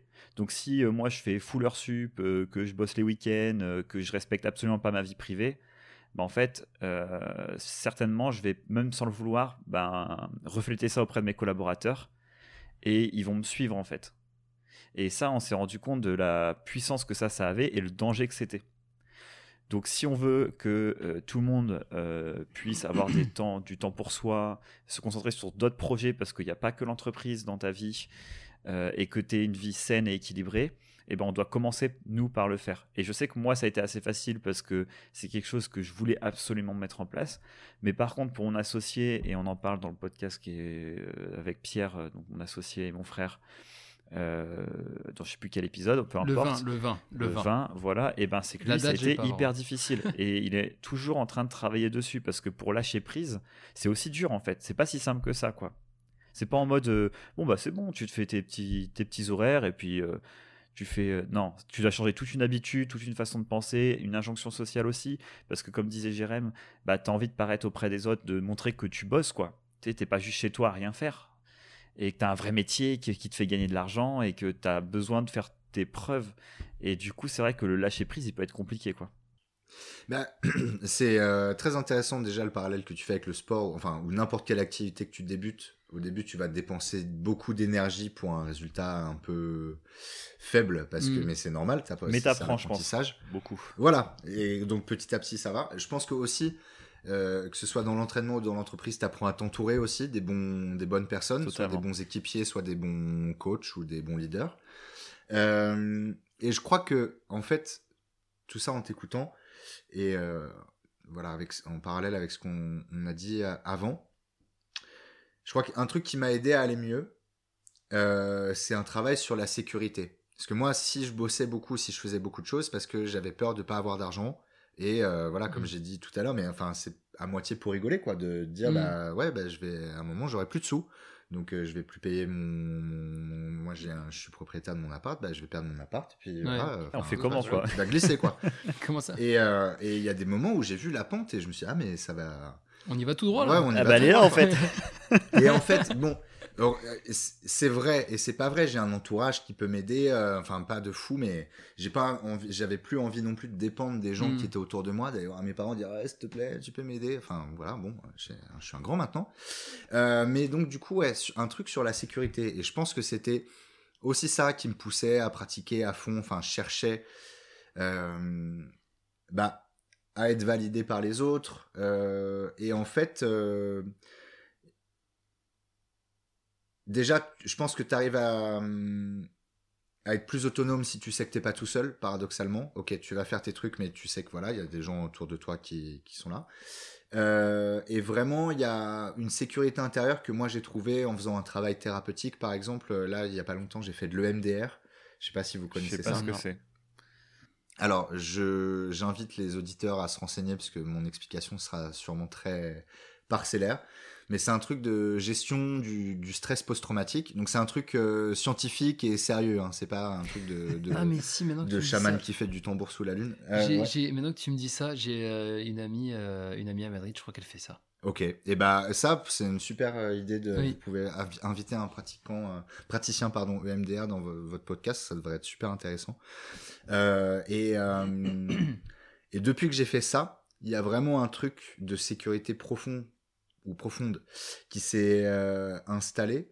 Euh, et je pense que c'était ça qui était une grosse source de stress au fond. Enfin, que, que ce soit pour euh, enseigner ou pour, euh, pour monter une boîte ou pour, mon- enfin, pour construire un couple ou des choses comme Mhm. ça. faut qu'il y ait un, ouais, vraiment une, une base un peu solide, une sécurité intérieure. Et moi, je suis assez contre, euh, je ferai des épisodes là-dessus aussi, contre un peu ce qu'on peut entendre euh, dans le, toute la, la, la vibe du développement personnel, que oui, il faut être bien avec soi-même et tatati tatata, ce qui est à la fois vrai et en même temps on ne donne pas, enfin, si ça reste juste un discours et qu'on dit, sois bien avec toi-même maintenant, allez, bon courage, hein, euh, bah, ça marche pas. Et en fait, ça veut dire que si tu n'y arrives pas à être bien, bah, c'est ta faute. Enfin, il Mm. y a un truc vachement culpabilisant, à la fois peu aidant et, peu culpa et très culpabilisant. C'est Mm. la double peine. Euh, et, euh, et je pense que c'est pas ça. Effectivement, euh, je, le- je pense que le fait de savoir qu'on est entouré, c'est ça qui est rassurant et qu'après on peut avoir prendre de l'autonomie grâce à ça. Et aussi qu'il y a un, si c'est juste un discours de surface, euh, bah en fait il n'y a pas vraiment de transformation qui se fait et ça rejoint ce que je disais tout à l'heure, c'est-à-dire que où que j'aille, j'ai vu des maîtres et des grands pratiquants et des gens super forts et tatati tatata. Et en apprenant à les connaître, et bah souvent c'était pas très reluisant. Donc euh, il faut euh, aller au-delà des discours justement et, et se confronter à soi-même. Et hum, euh, je vais réussir à trouver euh, une conclusion à cette, à cette diatribe. mais euh, mais je, je pense que Ah, ça, ça m'a amené à ça vraiment. Ouais. Mais c'est difficile aujourd'hui de, de trouver vraiment ça parce que euh, parce que je trouve que tout ce tout ce truc du développement personnel, c'est vachement superficiel et et ça va dans le sens encore une fois de ce capitalisme là où tout le monde est tout seul et chacun est responsable de soi-même et donc bah ouais tu vas payer pour ta santé, pour ton éducation et puis si euh, t'es un peu stressé et que tu te sens pas très bien, bah c'est ta faute et puis euh, voilà. Enfin, surtout bosse et dépense et euh, le reste euh, fait, fait pas trop chier. quoi. Et donc euh, voilà, c'est contre tout ça que je me bagarre. Ouais, en vrai, c'est hyper vrai intéressant. euh, Résumé comme ça, ouais. J'allais dire résumé comme ça, c'est sûr que c'est un peu violent. Non, mais moi, je vois, ce que- je vois très bien fin. ce que tu veux dire et je suis assez d'accord avec ce que tu. Je suis complètement d'accord avec ce que tu dis. Euh, on en avait beaucoup parlé avec, euh, avec une amie, de, même du mot bienveillance. Et, euh, et en fait, on n'a pas trouvé d'autres mots pour, dire, pour parler de la bienveillance parce que, bah, tu sais, il y a notamment nous, notre entreprise, c'est une des forces qu'on a et c'est ce qu'on vend aussi quand on va discuter avec des clients, etc. Nous, notre souhait numéro un, c'est que tout le monde kiffe. Et en fait, ça, tu sais, as ce côté, c'est un peu comme le greenwashing, tu vois. C'est, t'as plein de boîtes qui ont sali ces pensées-là, euh, qui se sont vendues comme telles, et en fait, les actions derrière, il y a que dalle. Oui. Et bah, le mot bienveillance, il est tellement galvaudé aujourd'hui, ça me donne des petits boutons. Moi, j'avais trouvé un truc, c'était prendre soin. Mais ok, c'est pas mal. Mais, euh, ouais. mais ouais, parce que, enfin, vraiment, euh, bienveillance et tout. Enfin, ça, c'est ça. Mais du coup, quand t'as pas de. Enfin, quand tu vois, il faut chercher. En fait, les mots, ils sont super importants. Oui. Et il faut. On, se, on est en train de faire de la documentation pour l'entreprise, justement, avec tout ce qu'on met en place, la semaine de 4 jours, euh, une hiérarchie horizontale, etc. Et c'est, c'est des choses qu'on met en place et on les met en place. On fait de la doc. On en parle tous les jours avec les collaborateurs et on essaie de le partager au maximum.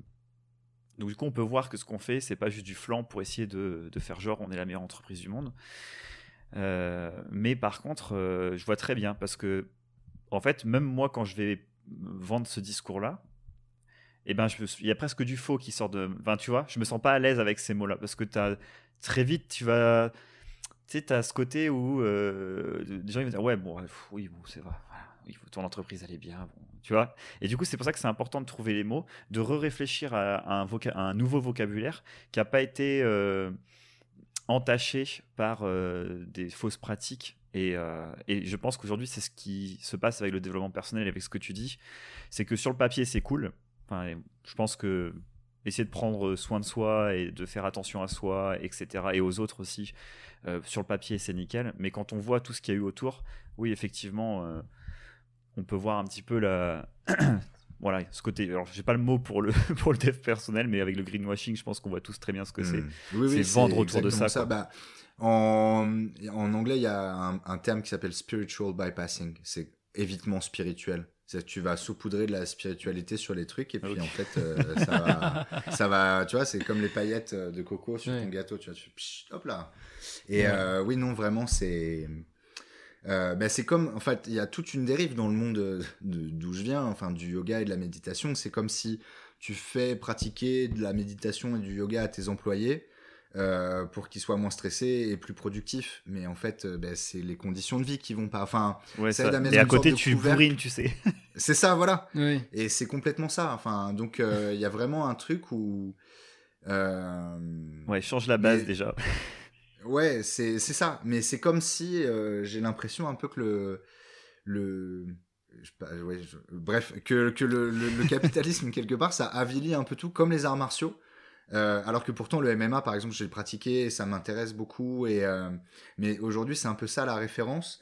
Et en fait, bah, à quoi ça sert Alors que je pense qu'il y a vraiment des athlètes magnifiques. Mais en fait, c'est de les mettre dans une cage où tu vas la cage, elle va être filmée et ça va servir parce que sur le sol de la cage, tu as des logos pour euh, Burger mm. King et Budweiser. Et euh, bon, maintenant, on peut plus faire de, de pub pour le tabac, mais si Marlboro, il pouvait faire des pubs, enfin, tu vois, ce serait les pires trucs du monde, même si j'adore Burger King, mais ça, bon, voilà.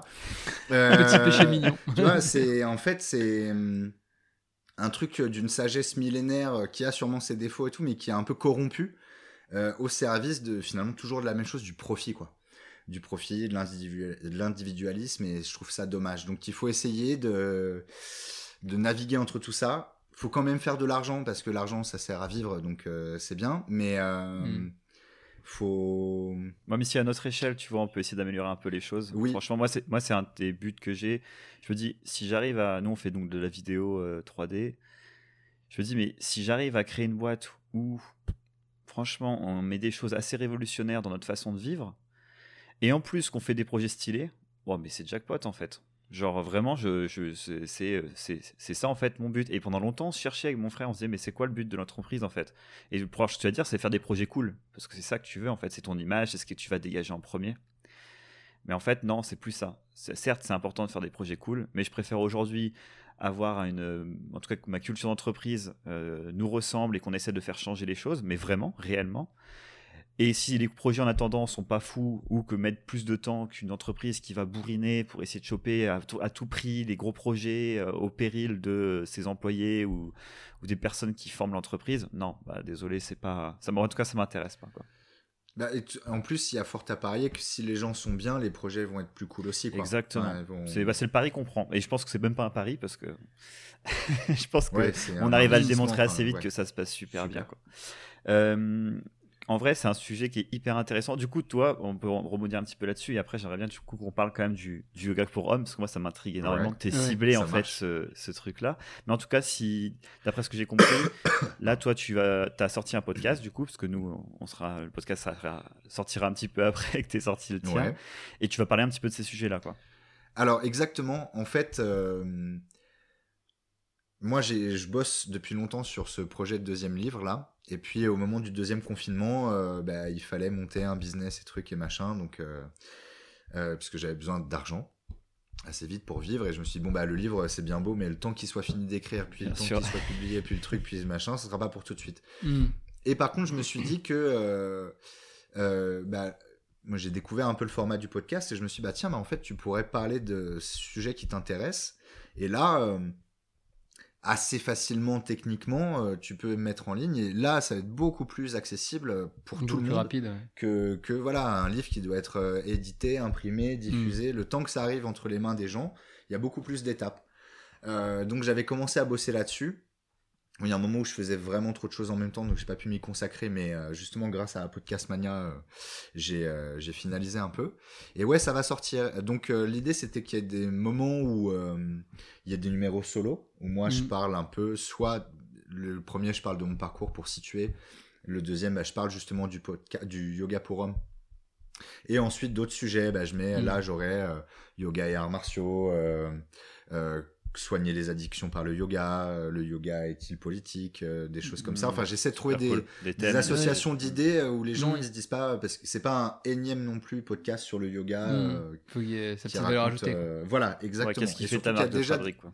Mm. Exactement. Que à la fois ça, moi ça me faisait plaisir. D'abord ça c'est le premier truc. Et ensuite que bah comment ça peut aussi bah, présenter la façon dont j'enseigne et permettre de me démarquer, sachant que sur le le yoga traditionnel, il y a plein de choses qui sont faites et bien faites. Donc le refaire, euh, c'est pas moi, je suis mm. moins calé là-dedans et je vais voilà. L'idée c'est de proposer un truc un peu innovant. Et il y a aussi des numéros euh, où euh, je rencontre des gens. Là aussi, j'essaie de d'avoir des invités au profil assez divers. là, je voudrais parler avec un, sociologue, un cascadeur, mm.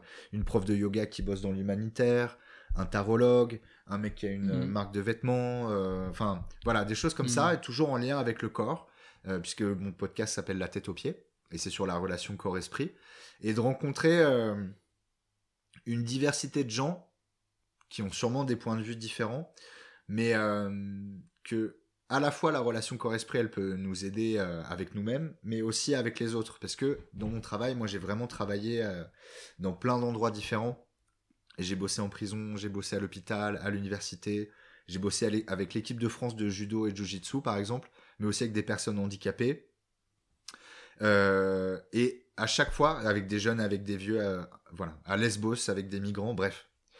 Et à chaque fois, c'était différent, mais à chaque fois, c'était la même chose aussi. Enfin, tout le monde a un corps et un esprit. Après, il y a des mmh. capacités différentes, mais finalement, même si j'adaptais mon travail, c'était toujours le même travail. Et euh, je vois aussi dans mon travail des gens de milieux sociaux très différents, puisque j'ai des gens très riches et j'ai des gens très pauvres, puisque j'essaie d'aller enseigner dans des endroits assez différents.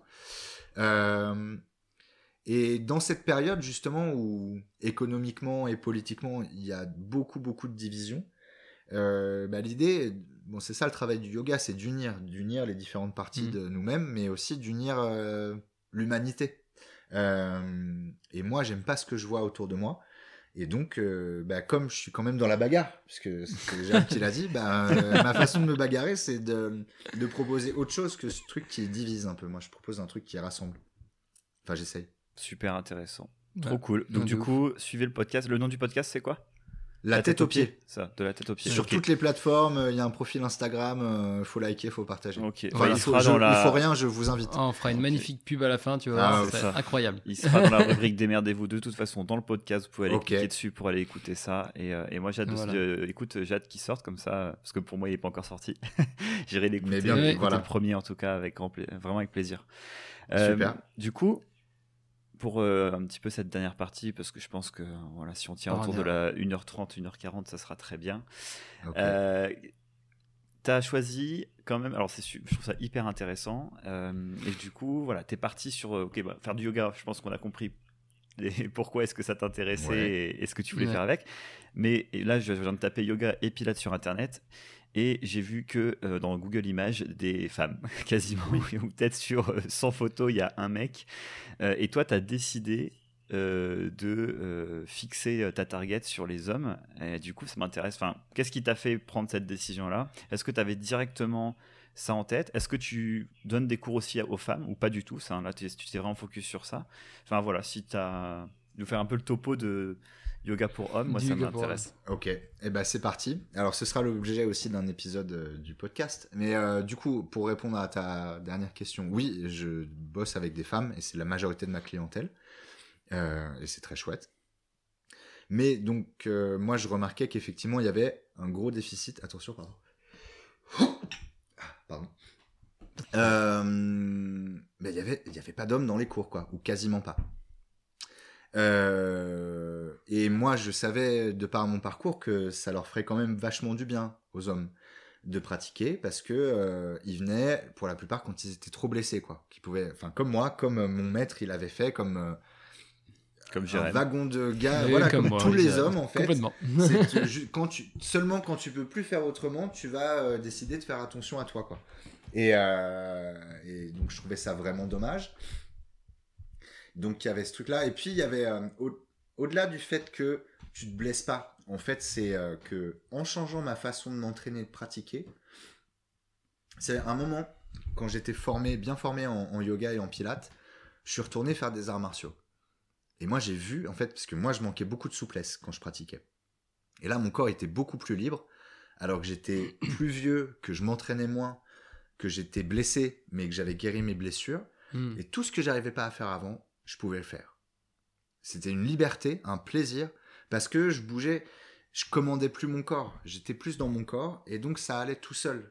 Je pouvais faire ce que je voulais. Et ça, c'était une liberté.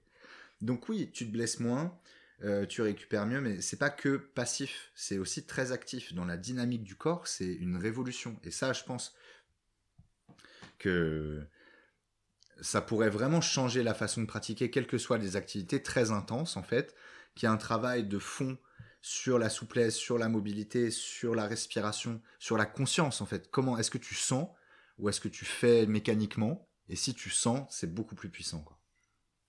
Donc, euh, c'est pour... Oui, dis-moi. Non, et du coup, du coup euh, toi, euh, parce que ça en soi, que tu, sois un homme ou une femme, c'est la même chose, j'imagine. Oui, tout à fait. Mais je pense que, alors, il y a des femmes qui bourrinent aussi beaucoup, hein. mais, mais déjà, bon, j'ai eu la chance de travailler avec, avec des athlètes quand même, des athlètes femmes, ou avec des danseuses, ou avec mais ça passe plus facilement, je pense. Elles sont plus sensibilisées à ça. Il y a pas longtemps, j'ai rencontré euh, une championne euh, d'athlétisme. On a fait une petite séance d'abdos. Et effectivement, euh, elle, elle n'était pas familière de cette façon de travailler. Mais par contre, elle comprenait tout de suite quand je lui expliquais. Tu vois, il y a des trucs, des gens, ils mm. mettent plusieurs mois à comprendre. Il y a des sensibilités. Voilà, elle, je lui disais deux, trois consignes. Sa, sa, façon de faire, elle changeait tout de suite.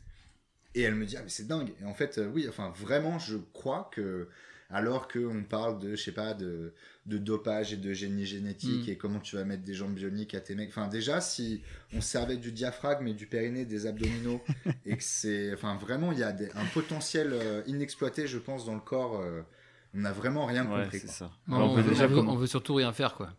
On veut surtout pas, pas prendre le temps. Euh. bah euh, voilà, mais c'est euh, bon. Enfin là, on va encore partir dans encore mais mais, vraiment, enfin moi j'ai fait de la prépa physique ou une formation de prépa physique. Et ce qui compte, c'est le volume. Et tu vois, il y a des calendriers avec des tableurs Excel. Avec là, tu vas faire la muscu, tu vas prendre ta charge, et bah, bah, bah, après tu vas courir, après tu vas. Et il y a du volume et il n'y a pas de qualité. Ou peu. Donc si tu fais tant de répétitions, c'est bien. Mais on en revient à ce qu'on disait en pilates, mm. c'est ok, elles étaient comment tes répétitions?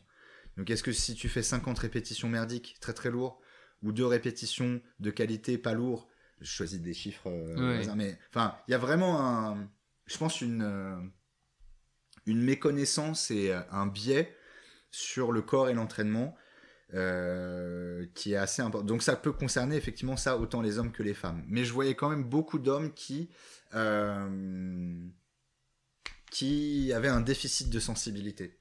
Ce qui nous amène au deuxième point, c'est que euh, ben moi, dans ma vie, j'ai rencontré beaucoup de femmes qui avaient souffert de l'attitude des hommes. C'est un euphémisme. Hein, en gros, euh, bah, voilà. Mais euh, il y a mon amoureuse qui m'a raconté son viol et donc bah, ça c'était quand même voilà ça fait un truc quoi. et puis au début bah, je croyais que c'était une et puis en fait bah non c'était deux puis après c'était trois puis après c'était quatre. En fait hmm. toutes les femmes que j'ai rencontrées elles ont des trucs à raconter plus ou moins horribles mais mais voilà. Et, et donc bah, je me suis demandé pourquoi c'était comme ça et pourquoi les hommes ils étaient comme ça. Euh, et euh, je pense qu'on en revient à ça, qu'il y a une violence envers soi-même, une violence entre les hommes qui se répercute mm. après sur, euh, enfin ou simultanément, mais sur les femmes. Et donc c'est exactement la même chose que dans le sport où tu as pratiqué jusqu'à ce que tu t'exploses. C'est-à-dire qu'il y a à la base, je pense, dans l'éducation, un déficit de sensibilité qui fait que toi, en fait, tu te perçois pas vraiment. Et donc, tu vas chercher vers l'extérieur euh, à conquérir. Hein, c'est l'homme, il faut qu'il gagne, tout, mm. c'est le champion, donc il vainc ses adversaires et puis il emballe les meufs et puis truc. Enfin, c'est le, schéma un peu classique, quoi. Et donc, forcément, puisque c'est toujours à l'extérieur, tu connais pas ton espace et donc, bah, l'espace de l'autre, il est, il est pas important finalement. Donc oui, tu vas pouvoir abuser de quelqu'un sans que ça pose vraiment de problème. Euh, et donc, euh, bah, d'utiliser le yoga comme un moyen de développer la sensibilité des hommes, ça me, paraissait, ça me paraissait être une façon de lutter contre ça. Euh, voilà, parce que bah, enfin, avec mes compétences, mm. sûrement il y a d'autres gens qui ont d'autres capacités et qui pourraient contribuer à ça. Mais moi, c'est quand j'ai cherché un moyen de, de, de lutter contre ça, c'était de travailler sur la sensibilité des hommes à la base, je voulais faire. Ouais, clairement. Je voulais faire des, des cercles d'hommes, donc des cercles de parole. C'est un truc dans l'expression de, de bah, dire euh, j'ai mal, je suis content, je suis triste. Je suis, bah, ça, c'est pas facile pour tout le monde. Mhm. Et en fait, euh, là où je bossais, euh, la patronne n'était pas très chaude pour les cercles d'hommes, puisque je sais qu'il y a beaucoup de cercles de femmes, mais là, ça lui plaisait pas. Mais elle me dit mais pourquoi tu fais pas yoga pour hommes plutôt? Et en fait, du coup, ça s'est fait comme ça, vraiment un peu ça non plus, j'ai pas vraiment décidé. En fait, il y a plein de trucs où j'ai pas décidé dans ma vie et ça s'est fait. Et hop, ah bah tiens, c'est ça. Ça, se ça se goupille bien. Quoi. Exactement. Mm. Et, euh, et, donc, euh, bah, j'ai commencé à développer ça. J'ai donné des cours. Comme c'est un peu nouveau, euh, bah, il y a eu une médiatisation un peu. Il y a la télé qui était venue filmer les cours, etc. On en avait parlé dans les médias un peu. Et en fait, c'est marrant. Dans, pendant le premier confinement, justement, moi, j'étais sur ce projet de livre, donc mon deuxième, mm. et je me suis dit, bah non, euh, voilà, c'est pas ça qui va t'aider, quoi. J'ai arrêté, je me suis dit, bah tu le mets dans un coin et puis ce sera plus tard. Et trois jours plus tard, je reçois un mail d'une maison d'édition qui dit, eh, ça vous dit pas d'écrire un livre sur le yoga pour hommes Et euh, c'est comme ça que c'est fait, quoi. Voilà. Et parce qu'en fait, ils avaient contacté un de mes profs avant, qui lui était pas intéressé mais qui m'avait recommandé, et donc, euh, boum boum, tout à fait, ok, pas de problème. Bah ouais, c'était génial quoi. Enfin, ah bah, l'opportunité est folle quand même. Je restais, oui, je restais dans l'écriture, mais en même hmm. temps, ça permettait de faire connaître mon projet et ma démarche. Donc euh, meilleure, euh, meilleure idée. Voilà, exactement. Et Juste les gars, euh, je vous il y a un bruit de micro qui. Ah ouais? Ouais, là c'est bon, il s'est arrêté. Donc je sais pas s'il y avait un truc qui frottait sur votre... un des deux. Ah ok, non, ça doit être moi. J'ai, je faisais pas gaffe. Je touchais le pied du micro.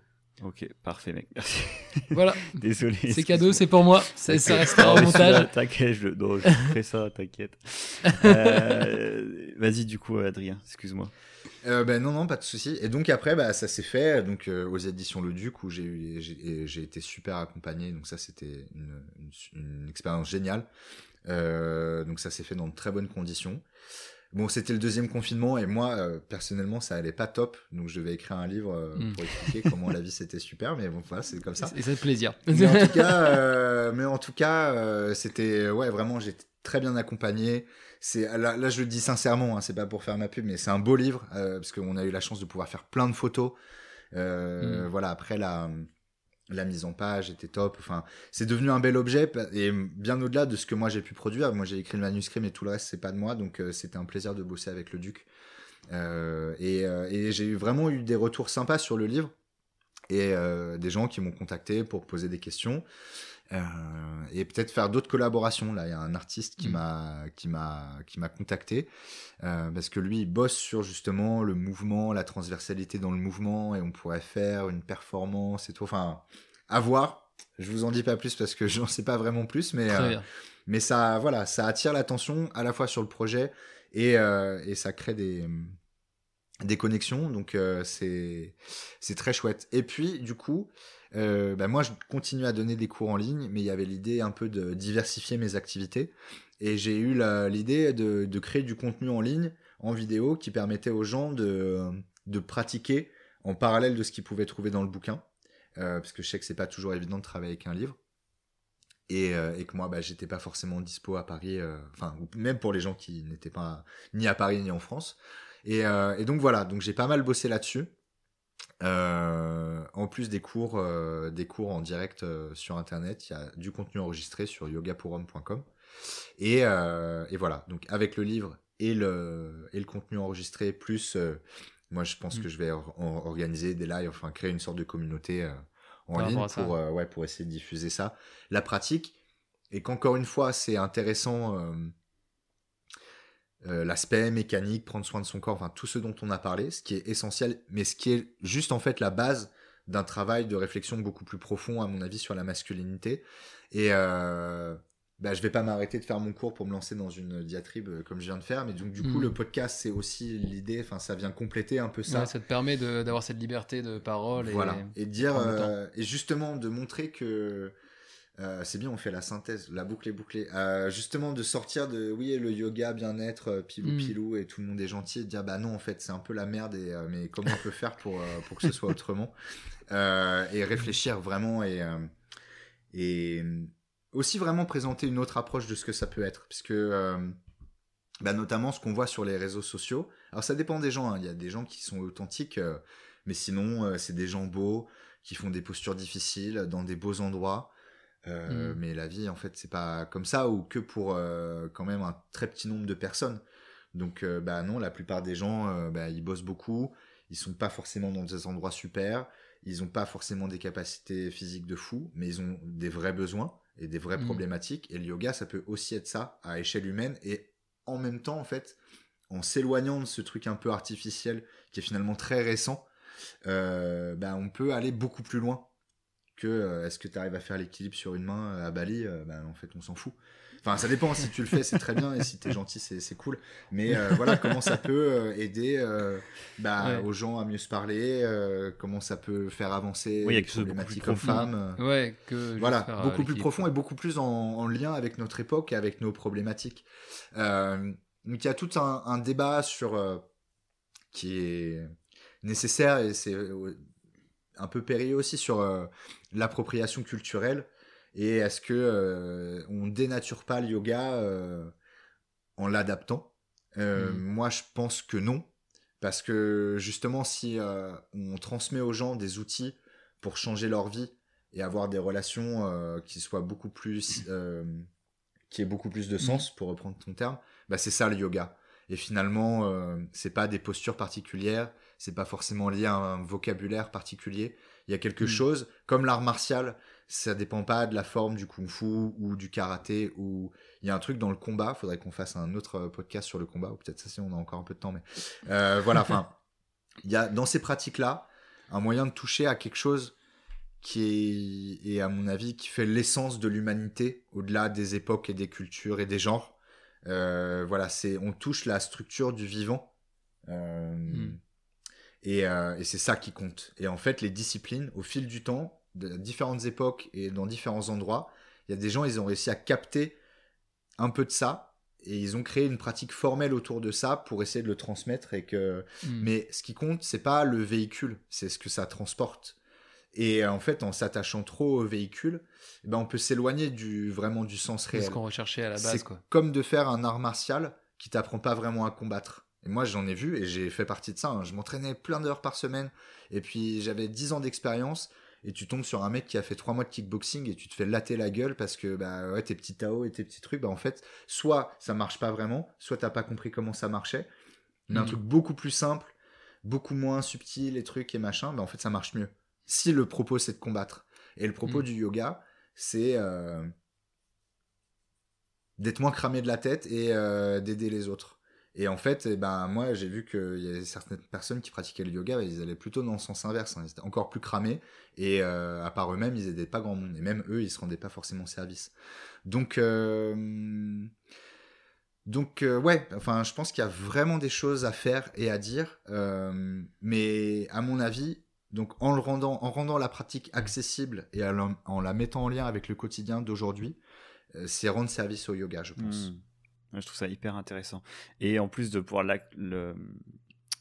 offrir peut-être un accès peut-être plus simple aussi c'est bête mais tu vois aux hommes enfin tu vois de discuter de tout ce que tu viens de raconter euh, en fait ça ça part de, c'est très culturel ce que tu disais aussi euh, c'est quoi d'être un mec aujourd'hui euh, en tout cas en, Europe ou en tout cas en France euh, ce qu'on nous apprend depuis tout petit, comment est-ce qu'on doit être, comment est-ce qu'on doit se comporter, bah oui, ça a peut-être un impact sur notre façon de nous comporter aussi et du coup en communauté. Je pense que ça, c'est assez logique et je trouve ça hyper intéressant que toi, par le yoga, en tout cas par ces pratiques, euh, voilà, tu essayes de ramener un peu de, je sais pas si c'est d'émotions ou de sensations. Euh, ouais, et de mieux sensibilité ou sensation, je pense que c'est vraiment le, mm. le, le, pivot du truc. Ouais, je trouve ça bah, super, intéressant. Et d'ailleurs, parce que bon, j'imagine que euh, tous les hommes, on n'a pas envie d'aller dans la rue euh, et euh, de frapper une femme ou d'être extrêmement violent avec elle. Mais toi, quand tu as eu des personnes, tu as eu des, est-ce qu'on peut dire un patient, des, je sais pas comment on dit du coup, des, pratiquants, un élève ou un client ou un pratiquant, euh, ça dépend des contextes. Parce que comme tu, ouais, c'est rigolo que tu emploies ce mot-là, je pense, parce qu'il y a un côté presque guérison dans ce que tu racontes et de soigner par le. Et euh, mais ouais, tu as eu des, des, des personnes, du coup, des hommes qui avaient peut-être de la colère ou qui avaient de la qui étaient très opaques avec leur intérieur et tu as, vu des effets euh, bah alors non, euh, j'ai pas encore. Euh, enfin, il y a un moment j'ai bossé en prison, mais il y a longtemps. Euh, mmh. Donc ça, c'était peut-être un contexte un peu compliqué. malheureusement, ça a pas pu durer parce que voilà, des trucs de budget et tout ça. donc c'est dommage, mais ça, je pense que c'était un terrain où il y avait vraiment du potentiel, du potentiel et du travail. mais non, mais moi, dans les années à venir, j'aimerais bien développer ça. Alors maintenant que je suis plus autonome dans mon travail, euh, peut-être plus des cercles d'hommes ou faire des retraites où on parle. Mais, euh, mais j'aimerais aussi aller, euh, peut-être qu'il faut que je, termine un peu mon chemin aussi, enfin que je le prolonge, disons. Mais aller au contact, bah ouais, des hommes violents, parce que ça, c'est un argument qui revient souvent dans les discours féministes. C'était qu'il y a tellement de femmes qui parlent de leur viol et aucun homme qui dit qu'il est violeur. Donc il y a un problème. Statistique, quoi. Euh, voilà. Euh, donc, euh, ou même peu d'hommes qui reconnaissent leur violence. J'avais entendu un podcast, je sais plus lequel, un type qui avait suivi un groupe pour hommes violents, qui devait être 12, et les 12, mm. ils disent non mais c'est pas vrai. En fait, c'est une erreur, elle a menti ou le juge il m'a chargé, mais c'est mm. moi j'ai rien fait. Ouais. Ouais, euh, c'est pas, c'est pas, c'est pas autant que ça, quoi. C'est pas autant que, donc, mais donc, 1 sur 12, tu peux dire, ok, il y a une erreur, mais 12 sur 12, c'est quand même vraiment pas de bol, quoi. Tu vois, y a, ah putain, merde, on a mal choisi, quoi. Ouais, voilà, soit la, la, justice est mal faite, soit en fait, bah, il y a un gros déni.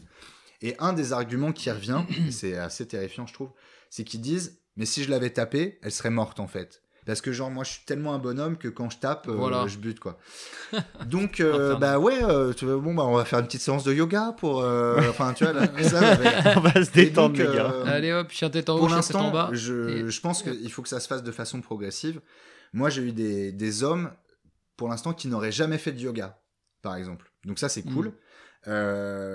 mais à moins que je me trompe ou qu'il l'ait pas dit, enfin j'ai pas l'impression que ce soit des hommes violents ou ou abuseur. Mm. Mm, euh, mais euh, je, une de mes volontés, ce serait de plus en plus d'aller au contact de publics plus difficiles. Je sais pas dans quel contexte, tu vois, mais de créer un, un dialogue avec, euh, avec ces hommes-là, clairement. Parce que il faut, c'est sûr, protéger les victimes, mais il faut mm. éduquer aussi les hommes. Et que je crois que aussi, les choses, elles vont vraiment changer si on comprend que dans le système patriarcal, les hommes, quelque part, ils sont aussi victimes de ça. Parce qu'ils apparaissent comme les bénéficiaires. Ben oui, ils ont plus d'argent, ils ont plus de pouvoir, ils se font moins tuer par leurs femmes, si on s'arrête à Mhm. ces exemples-là. Mais aussi la charge que ça met et la contrainte que ça met de bah oui les injonctions qu'il faut être fort qu'il faut euh, pas sentir qu'il faut être riche Mhm. qu'il faut truc que si t'es Ouais. pas tout ça t'es une merde Euh, et il y a un, un livre qui s'appelle le coût de la virilité où par exemple bah voilà les hommes ils meurent plus de morts, violentes ils meurent plus de maladies euh, liées à l'alcoolisme au tabagisme ils meurent plus d'a- d'accidents de la route enfin il y a Mm. des trucs où en fait euh, un des arguments enfin qui rend aussi compliqué le fait de- d'exprimer la souffrance des hommes et ça j'avais entendu dans les couilles sur la table avec euh, Virginie Despentes quand tu dis ouais mais les hommes ils souffrent aussi tu dis ouais mais les hommes ils se font pas buter euh, par les femmes euh, une fois tous les deux jours quoi. Euh, et c'est vrai mais en fait je pense qu'ils meurent d'autres façons. Euh, c'est pas les femmes qui les tuent mais ils se tuent eux-mêmes en fait. Alors, nous, on meurt tout seul. euh, Mm. ou ils se font tuer Ouais, par euh, ils se font tuer par d'autres quoi. Et, euh, et donc, il y a vraiment un travail en profondeur à faire. Euh, sur le fait qu'en fait, ils ne soient pas non plus bénéficiaires de ça. Et que quand ton seul moyen de te relier à une femme, c'est de la violer, ou alors, enfin là, il y a le truc sur le, le spiking, là, le, le- d'aller. euh, Mhm. Tu sais, avec les. Maintenant, il y a une. Dans les boîtes, ils injectent des trucs aux meufs. Ah oui, oui. Donc, comment, Je tu vois, moi, je serais quel- je serais curieux de savoir. Tu vois, qu'est-ce qui se passe dans la tête C'est pas tu te prépares pour aller en soirée, tu mets ta petite chemise et tu te fais l'arrêt au milieu et tout. c'est- Non, tu remplis ta seringue de je sais pas quoi pour Ouais. dire ah je vais trouver une meuf et je vais lui injecter du poison et comme ça je pourrais la violer. Donc c'est gravissime pour l'autre, mais c'est gravissime pour ça. C'est il y a quoi à l'intérieur Ouais, de toi qu'on a à l'intérieur quand pour que tu te dises bah ouais c'est comme ça que je vais pouvoir un- avoir un rapport sexuel avec une meuf c'est grave quand même enfin c'est que ça va pas tu vois il y a un truc Mm. où qu'est-ce qui t'est arrivé pour que ton ta façon de te lier à quelqu'un d'autre ce soit ça? Euh, bah bah c'est Ouais. chaud quoi enfin donc c'est chaud il faut pas que tu le fasses et il faut arrêter et si tu le fais bah tu vas en prison parce que faut pas faire ça Mm. mais enfin il y a un truc à régler euh, À l'intérieur pour. à euh, l'intérieur euh, que voilà enfin qu'est-ce qui te manque? Qu'est-ce qui est enfin Qu'est-ce qui est, qu'est-ce qui est et le donc côté quand je parlais de carence euh, enfin de tu vois de vide intérieur et de trucs à contacter bah là ouais il y a du boulot quoi Ouais, donc là, euh, boulot, ouais. je sais pas comment rentrer en contact avec euh, enfin soit de retourner en prison soit dans des groupes d'hommes violents soit je sais pas mais mais ouais ça ferait partie du travail parce que ça aussi ça fait partie du Mm. soin et que euh, et que c'est comme ça que les choses peuvent changer en profondeur quoi Ouais, Comme tu il faut disais, protéger les femmes, mais il faut éduquer les hommes surtout. quoi. ça pourrait être la suite de ton chemin, comme tu disais. Oui. Et je pense que, bon, bah, vu que j'ai rien décidé dans ma vie et que tout m'est tombé dans les mains euh, au moment où. Il y a un ça- moment où, il y a un moment où ça va arriver. Mon quoi. téléphone, il va sonner et on va dire Eh, tu veux pas venir bosser là? Et sûrement, euh, sûrement, ça va le faire, quoi. Je trouve ça assez marrant que peut-être une des solutions de, toutes ces violences, ça sera par euh, Le un yoga. sport ou un art de vivre euh, majoritairement fait par des femmes aujourd'hui. Oui, alors il faut savoir, ça c'était un truc, euh, là t'as regardé Pilates et yoga, et en fait l'ironie un peu c'est que Pilates c'était créé par un mec, et Monsieur Pilates c'était un macho-man euh, qui fumait le cigare et qui des trucs, et, et le yoga c'était développé plaisir. par les hommes et majoritairement pratiqué, euh, voire les- interdit aux femmes en Inde pour la, la plupart des, dans la plupart des cas. Mm. Donc il y a eu tout un mouvement euh, très lié aussi au marketing, je pense. Et ça, c'est lié Mm. à. Je pense qu'en Occident, la souplesse, c'est euh, une qualité qui est associée au féminin. Euh, Mm. À tort, hein. Euh, parce que moi, mon maître, il était super souple. Mon maître d'arts martiaux, je veux dire. Et donc, donc, entre autres, c'est aussi pour ça que maintenant, on associe le, le pilate, mais encore plus le yoga à une pratique féminine, alors que historiquement, en fait, c'était pas du Bien tout un truc euh, qui était. euh, C'est trop marrant. C'est super donc, intéressant. euh, Enfin, bah, je suis ravi, mais c'est voilà, c'est parce qu'on papote tous les trois, on boit un thé. euh, C'est exactement ce qui se passe. Ça C'est ça. Mais en vrai, moi, je trouve ça assez Ouais. incroyable et euh, je trouve ça tout- vraiment, tu vois, genre justement nous notre euh, notre lutte avec Jérém, notre petit combat, parce que c'est, on a, ce n'est pas un projet aussi titanesque que le tien, parce que clairement, je trouve que bon, même si euh, il y a encore plein d'étapes et euh, et euh, tu vas y aller petit à petit, comme tu disais. euh, euh, en tout cas, le, le- le fond est, est vraiment, je trouve, euh, hyper puissant et je trouve ça hyper intéressant que Mm. que tu amènes Moi, ce trouve- sujet-là de cette façon-là. Je trouve ça vraiment génial. Et tu vois, nous, avec Jérém, bah, c'était ce qu'on, c'est ça en fait. C'est on est, nous on est deux potes. On a envie de rencontrer des gens. On a envie de, de partager, de discuter euh, sur n'importe quel type de sujet, euh, plus ou moins lourd par exemple. Et, euh, et, juste voilà avec simplicité, honnêteté. Et je trouve que ben ce genre d'épisode ça montre. Enfin, voilà, moi tu vois j'apprends énormément à, à, écouter les autres. Et je pense que ça c'est hyper important. Et c'est pour ça que je trouve que tu fasses un podcast aussi. En fait, écoute, en fait, on écoute quand on, je dis quand on écoute un podcast, mais c'est vraiment ça, quoi. On est, peu importe ce qu'on fait à côté, on est concentré à écouter, on réfléchit intérieurement, et en fait, ça nous fait poser plein de questions, quoi. Et euh, du coup, je trouve ça cool que tu puisses l'apporter aussi de cette façon-là. Euh, donc, en tout cas, super projet. Je trouve ça très cool.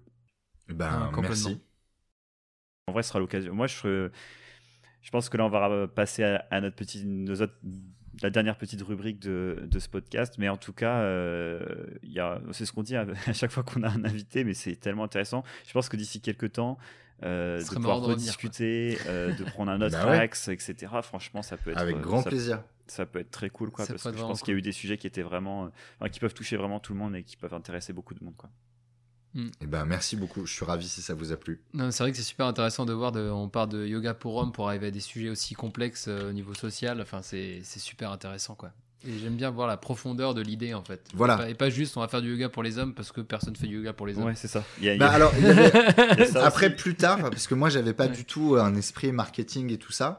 Et euh, bah, j'ai découvert le concept de niche et trucs et machin, et qu'effectivement, il y avait aussi un. t'es bien, c'est bon, t'es bien parti là. T'as pas fait gaffe, mais t'es sur la bonne voie. Bah ouais, ouais. Et après, parce que j'ai rencontré des gens qui étaient beaucoup plus dans le marketing et qui, parce que. Eux, ils voyaient que ça. Voilà.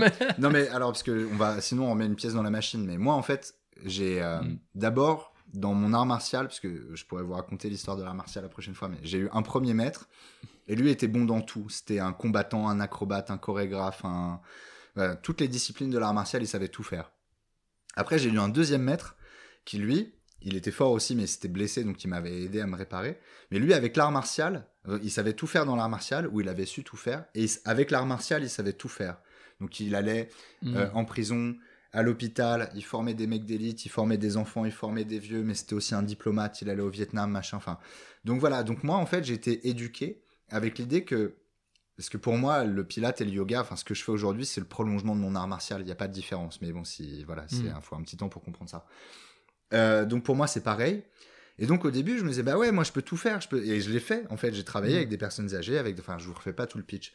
Et en fait, euh, bah, quand il a été question de de rendre ça plus commercial, disons, c'est euh, triste, mais bon, voilà, faut payer les factures il euh, y a un mec qui m'a dit bah non non bonhomme en fait euh, t'as pas compris ce que c'était le marketing quoi. Tu peux pas dire moi j'ai le couteau qui coupe tout et euh, ça marche pour tout le monde.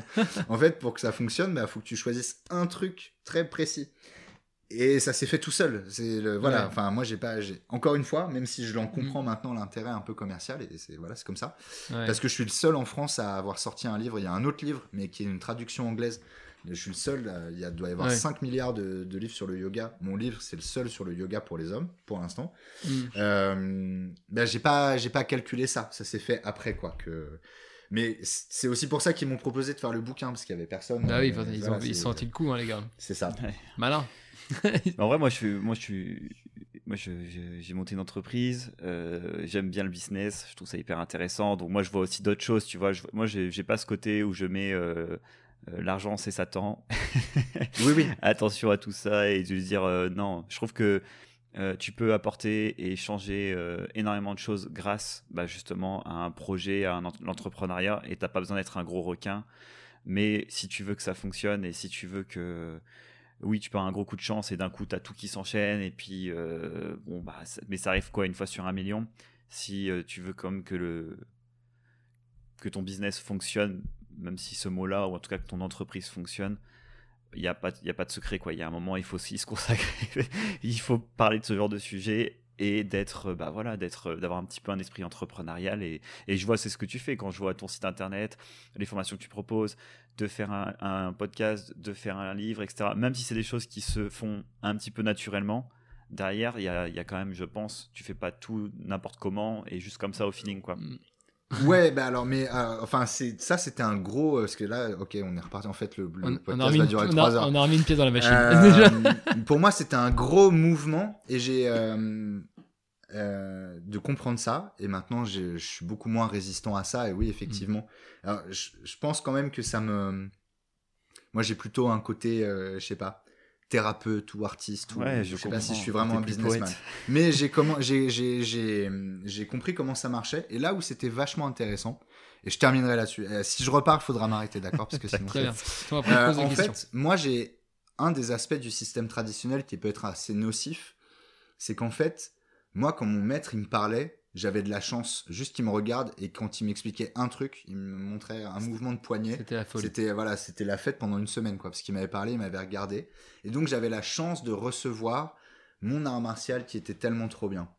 Mm. Et en fait, bah quand tu fais du marketing, tu peux pas dire, eh regarde, t'as de la chance que je te parle et mon art martial il est trop bien, parce que la personne elle zappe, enfin elle s'en Ouais. fout.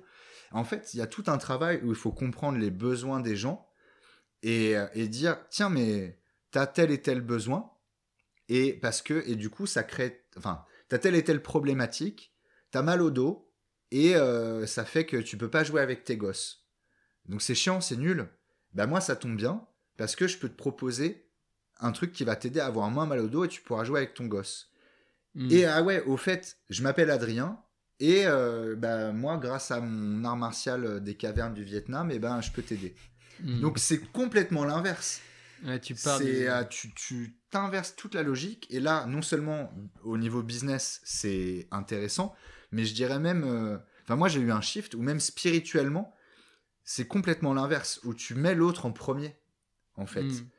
et donc ça va marcher euh, au niveau de la vente mais ça c'est juste une conséquence et, euh, et je crois que ça ça fait partie de, de vraiment de toute la dernière étape de mon voyage où j'ai eu un ouais une illumination je fais ah ouais putain en fait c'est vrai au lieu que ce soit un truc descendant pyramidal où le Mm. maître il transmet un truc et t'as de la chance qu'il te parle mais tu parlais tout à l'heure de hiérarchie horizontale et moi je trouve ça très intéressant Mm. et ben non en fait c'est moi je te passe le truc parce qu'il y a un problème que j'ai sûrement déjà eu donc moi Ouais. mon intérêt ce serait que euh, tu résolves ton problème aussi puisque ça me fait chier que t'aies le même problème que moi. Qu'effectivement bon bah ça m'a coûté du temps et de l'argent et tout donc si tu me donnes un truc en échange c'est cool. Mais voilà enfin il y a Mm. vraiment un truc qui circule. Et voilà ce sera ma punchline de fin. Pardon. J'en postillonne- tellement je suis chaud. Euh, c'est que au début en fait moi je bossais dans les arborescences et en fait ce qui est mieux c'est les rhizomes. Alors, faut que tu m'expliques ce que c'est un rhizome. Ouais, le- Un rhizome, c'est, tu vois, euh, Ouais, c'est un l'horizontal, truc à- horizontal, Ah, euh, ok. c'est, tu vois, les pousses de riz, enfin, tu vois, il y a des Ouais, je vois. Mm. Et au lieu que ce soit bah, vertical, c'est horizontal. Ouais, bah là, tu vois, je. En vrai, là, de- tu me chauffes, je vais pas retourner dessus non plus, mais c'est un sujet, moi, que Ton j'adore. aussi. entreprise, Sim, c'est un rhizome. Voilà. Ouais, yes, on fait du riz. Pour le deuxième épisode, euh, Ouais, ouais, on, se, épisode. on se le garde. Bon, en tout cas, c'est super intéressant. euh, Non, c'était ça. euh, moi, je, pareil, hein, je suis comme toi, je peux parler de ce genre de sujet-là pendant 15 ans. Mais, moi, je peux vous écouter pendant un moment on va passer à, à la, à la dernière phase du coup du podcast. Ouais. Jérém, je te laisse poser Alors, du les coup, on pose toujours- questions. On pose toujours trois petites questions. Ouais, avec plaisir. Euh, première, c'est est-ce que tu as une routine? Le, le journalier, on va dire, le matin, tu fais un truc tous les matins, tu bois toujours le même thé à la même heure, je sais pas, je- un truc un peu taré peut-être? Euh, non, Pas parce encore. que, ouais, non, pas encore. Un jour, j'aurai une routine quand je serai grand. Très bien. Et là, il n'y a aucune journée qui se ressemble. Et je suis encore en train de. Mon bouquin s'appelle L'arbre et la pirogue. Euh, donc, il y a, Ouais. tu vois, un- Il y a du mouvement, ça bouge, bah, il y a du mouvement, c'est entre le mouvement et l'immobilité. Je suis encore en voyage. Mais un jour, euh, un jour, ouais, j'aurai une routine. Est-ce qu'il y a un, un échec ou un moment dur dans, dans ta vie où tu te dis, celui-là, ok, il m'a fait chier, mais en vrai, heureusement qu'il est arrivé là. Euh, Il y en aurait beaucoup, beaucoup. Je pense que la... le dernier en date, et avant, j'aurais pas été capable de parler de ça comme ça, donc je vois, suis- j'ai fait du chemin. Ah, Euh, à la fin du premier confinement, euh, je me suis séparé, je me suis fait larguer par euh, jus- la personne que je croyais être la, la femme de ma vie. ouais. Au moment où je montais ma boîte, euh, mon père allait pas bien, j'arrêtais la drogue. Ah oui, on pourra parler de ça aussi la prochaine fois. Très bien. Euh, et là, euh, sur le coup, elle m'a laissé tomber et c'était le truc le plus injuste de ma vie. Et, et en fait, ça aussi, je le mettrai dans mon bouquin. C'est comme si elle avait broyé le noyau de mon âme. Mais j'étais vraiment, c'était une sorte de mort intérieure. euh, C'était archi violent, quoi. Oui, ça a l'air violent temps. en tout cas, dit comme ça. Euh, et en fait, eh ben, dans le noyau, il y a des graines. Et donc, elle a fait sortir ça, ma- malgré elle. Hein, c'est Voilà. pas, je la remercie pas encore non plus. On sent la poésie qui arrive derrière. là. Voilà, mais donc elle a fait sortir des graines d'un truc vachement plus chouette en fait, mais c'était au burin. Mais moi, vous avez compris que tant que je me mettais pas la tête dans le mur, euh, Ouais. j'avais du mal à comprendre. à Donc, enfin, c'est bon là. Je vais, je vais essayer de pff, d'y aller plus cool maintenant, mais ça fait partie de ça. Donc je dirais ça. Mais sinon, des échecs, j'en ai eu plein, plein, plein. Et du coup, maintenant, face à un échec, tu réagis comment? Euh, Déjà, je le. Enfin, une difficulté, on va ouais, dire, Ouais, ouais, qu'un échec. euh, J'ai tendance à beaucoup moins me taper dessus. Ouais. Ça, j'ai l'impression que ça vient avec, euh, avec l'âge. Ouais, il y a un truc comme ça. Et aussi, je, je comprends que si les gens ils me choisissent pas forcément, c'est pas forcément que lié à moi. Hmm. C'est pas ma faute si les gens ils me choisissent Ouais. pas, que ce soit dans le business ou dans le reste. C'est pas grave parce que j'ai pas tout perdu. Euh, voilà. Mais alors, euh, si j'ai avancé là-dessus, euh, donc ça sera pour le Mm. troisième épisode, c'est parce que j'ai arrêté de consommer de la drogue et de l'alcool grâce à une fraternité en 12 étapes euh, qui m'a aidé dans ma révolution spirituelle. On aura plein de choses à se dire. Trop bien. bah, du coup, on va passer à notre petit démerdez-vous, Sim? Ouais, let's go. Bon, bah, du coup, euh, démerdez-vous, c'est euh, l'invité qui s'y colle. On va te demander est-ce que tu peux nous conseiller un livre Ouais. autre, du coup, que le yoga pour. Ah mais non, euh, fallait dire c'était ça la blague. Alors ouais, il y a un livre qui s'appelle Le Il a- yoga pour les hommes. c'est il est incroyable. C'est le meilleur livre que j'ai lu. Je vrai, sais pas qui l'a fait, mais il est bien. Non, non, mais c'était avant, avant le podcast, on avait parlé, on, On a rigolé un peu. Euh, un livre, mais alors dans quel domaine? Moi, j'adore lire et. euh, Ah, je sais pas, le dernier en date, celui qui t'a, celui qui le premier qui te vient en fait. En Mais un roman ou un plutôt un livre. euh, Alors nous, on a, pour l'instant, on est plus dans le dev, dans, tu sais, dans Ouais. le dev, dev, dev Quelque chose qui t'a euh, apporté, qui on va dire. ou qui t'apporte quelque chose. Ok. ouais. Alors, je pense que tous les livres que j'ai lus m'ont apporté, même les romans. Mais sinon, il y a hum, un livre qui m'a beaucoup marqué, parce que quand tu m'avais posé la Ouais. question, je... euh, Enfin, il y en a vraiment plein, plein aussi. J'ai lu plein de trucs sur Mm. la. Alors, on a bien compris que moi, le développement personnel, c'était pas forcément mon truc. Mais la spiritualité, ça m'intéresse. Euh, de marche ce qui me vient comme ça, parce que ça aussi, on pourrait faire. On pourrait faire euh, un épisode là-dessus sur les bouquins, mais euh, il y a un truc qui s'appelle Mou, le maître, Mou, M-U, hein, pas Mou, M-O-U. Mu, le maître et les magiciennes de Alejandro Jodorowsky. Je sais pas si vous Ah connaissez. bah, celui-là, euh, pour le coup, on l'a pas dans la liste. hein. et, euh, et celui-là, c'est pourtant encore une fois, moi, je suis un lecteur boulimique. J'ai avalé des bibliothèques et calciné des coffee shops, comme je dirais. Ouais. Et, euh, et ça, c'est un des meilleurs sur la spiritualité. Justement, parce que Jodorowsky, vous voyez qui c'est? Ah, pas du tout. Alors, bah, c'est un, un vieux monsieur, maintenant, mais qui a fait du théâtre, il a fait du cinéma, il a fait euh, des livres, il a fait euh, du tarot, il a fait de la thérapie, euh, enfin, il a fait plein de trucs.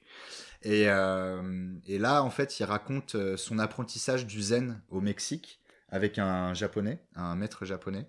Et en fait, c'est sur, euh, je sais pas, sur 30 ans, 40 ans, parce que là, il a fêté ses 90 ans il y a pas Mm. longtemps. Il a fait des BD aussi. Enfin, le mec est archi connu. Si vous le cherchez, vous allez trouver plein, plein, plein de trucs.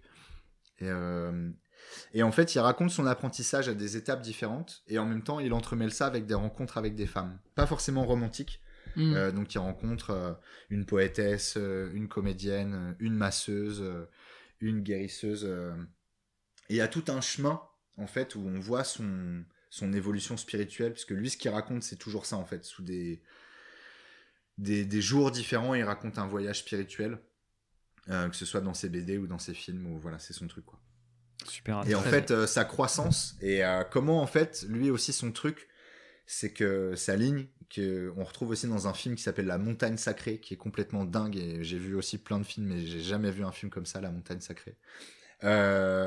En fait, il dit que la spiritualité, ça doit être dans le monde. C'est pas un truc de Mm. moine ou de grand maître ou de c'est dans Mm. la vie, dans le- de tous les Dans jours. hein. C'est de là qu'on doit le voir. Et en ça, à mon avis, il se rapproche beaucoup du tantra, euh, Mm. qui est aussi un courant spirituel qui est dans le dans le quotidien, dans Ouais. le vivant, et pas c'est pas être coupé du monde, c'est être dans le monde et être vivant et faire des expériences et, et manger, boire et baiser, et avoir des enfants et écrire des livres. Très bien. Eh ben parfait. Bah, merci pour tout ça. Euh, plein de choses à lire, plein de choses à voir du coup. Voilà. En vrai, euh, génial. On a eu un super, super témoignage. C'était ouais, vraiment super intéressant tout ce que tu nous as. Merci beaucoup. Tout ce que tu nous as raconté. Bah sur ta donc vie, entre le sur- bouquin, le podcast, euh, Et, euh, le deuxième livre, En tout euh, cas, il y a de quoi quoi faire faire. un autre courants- épisode. les courants en ligne. Voilà, on a de quoi faire un autre épisode, avoir plusieurs. Ah, trop bien. Bah, merci pour votre accueil, c'était génial. euh, le thé, la, la conversation, euh, c'était super cool. J'avais la crève et maintenant je suis guéri. Incroyable. C'est euh, miraculeux C'est quoi. que Comme ça, ça, va, il y a eu un bon feeling. par- Voilà. C'est ça, exactement. C'est les Participer à un bonnes épisode énergies. de Jérémy Sim et puis vous Voilà, c'est thérapeutique. Euh, ah, c'est le moment de faire la promo. C'est le je moment te Ah de- laisse faire euh, la, euh, C'est moi qui- Jérém et euh, vas-y. Très bien. Bon, alors pour la promo, euh, du coup, euh, où on peut te suivre? Alors, euh, donc j'ai un site euh, de adrienmater.com. Ouais. Vous pouvez trouver aussi sur euh, mon programme en ligne. Euh, Ah, j'ai un compte Instagram Ouais. Adrien Mater Yoga. Euh, Il y a un compte pour la tête aux pieds aussi. Euh, et donc ce livre, euh, Le yoga pour les hommes aux éditions Le Duc, qu'on peut trouver sur internet, mais aussi dans les FNAC, euh, dans pas mal de librairies. Donc euh, n'hésitez pas, euh, n'hésitez pas.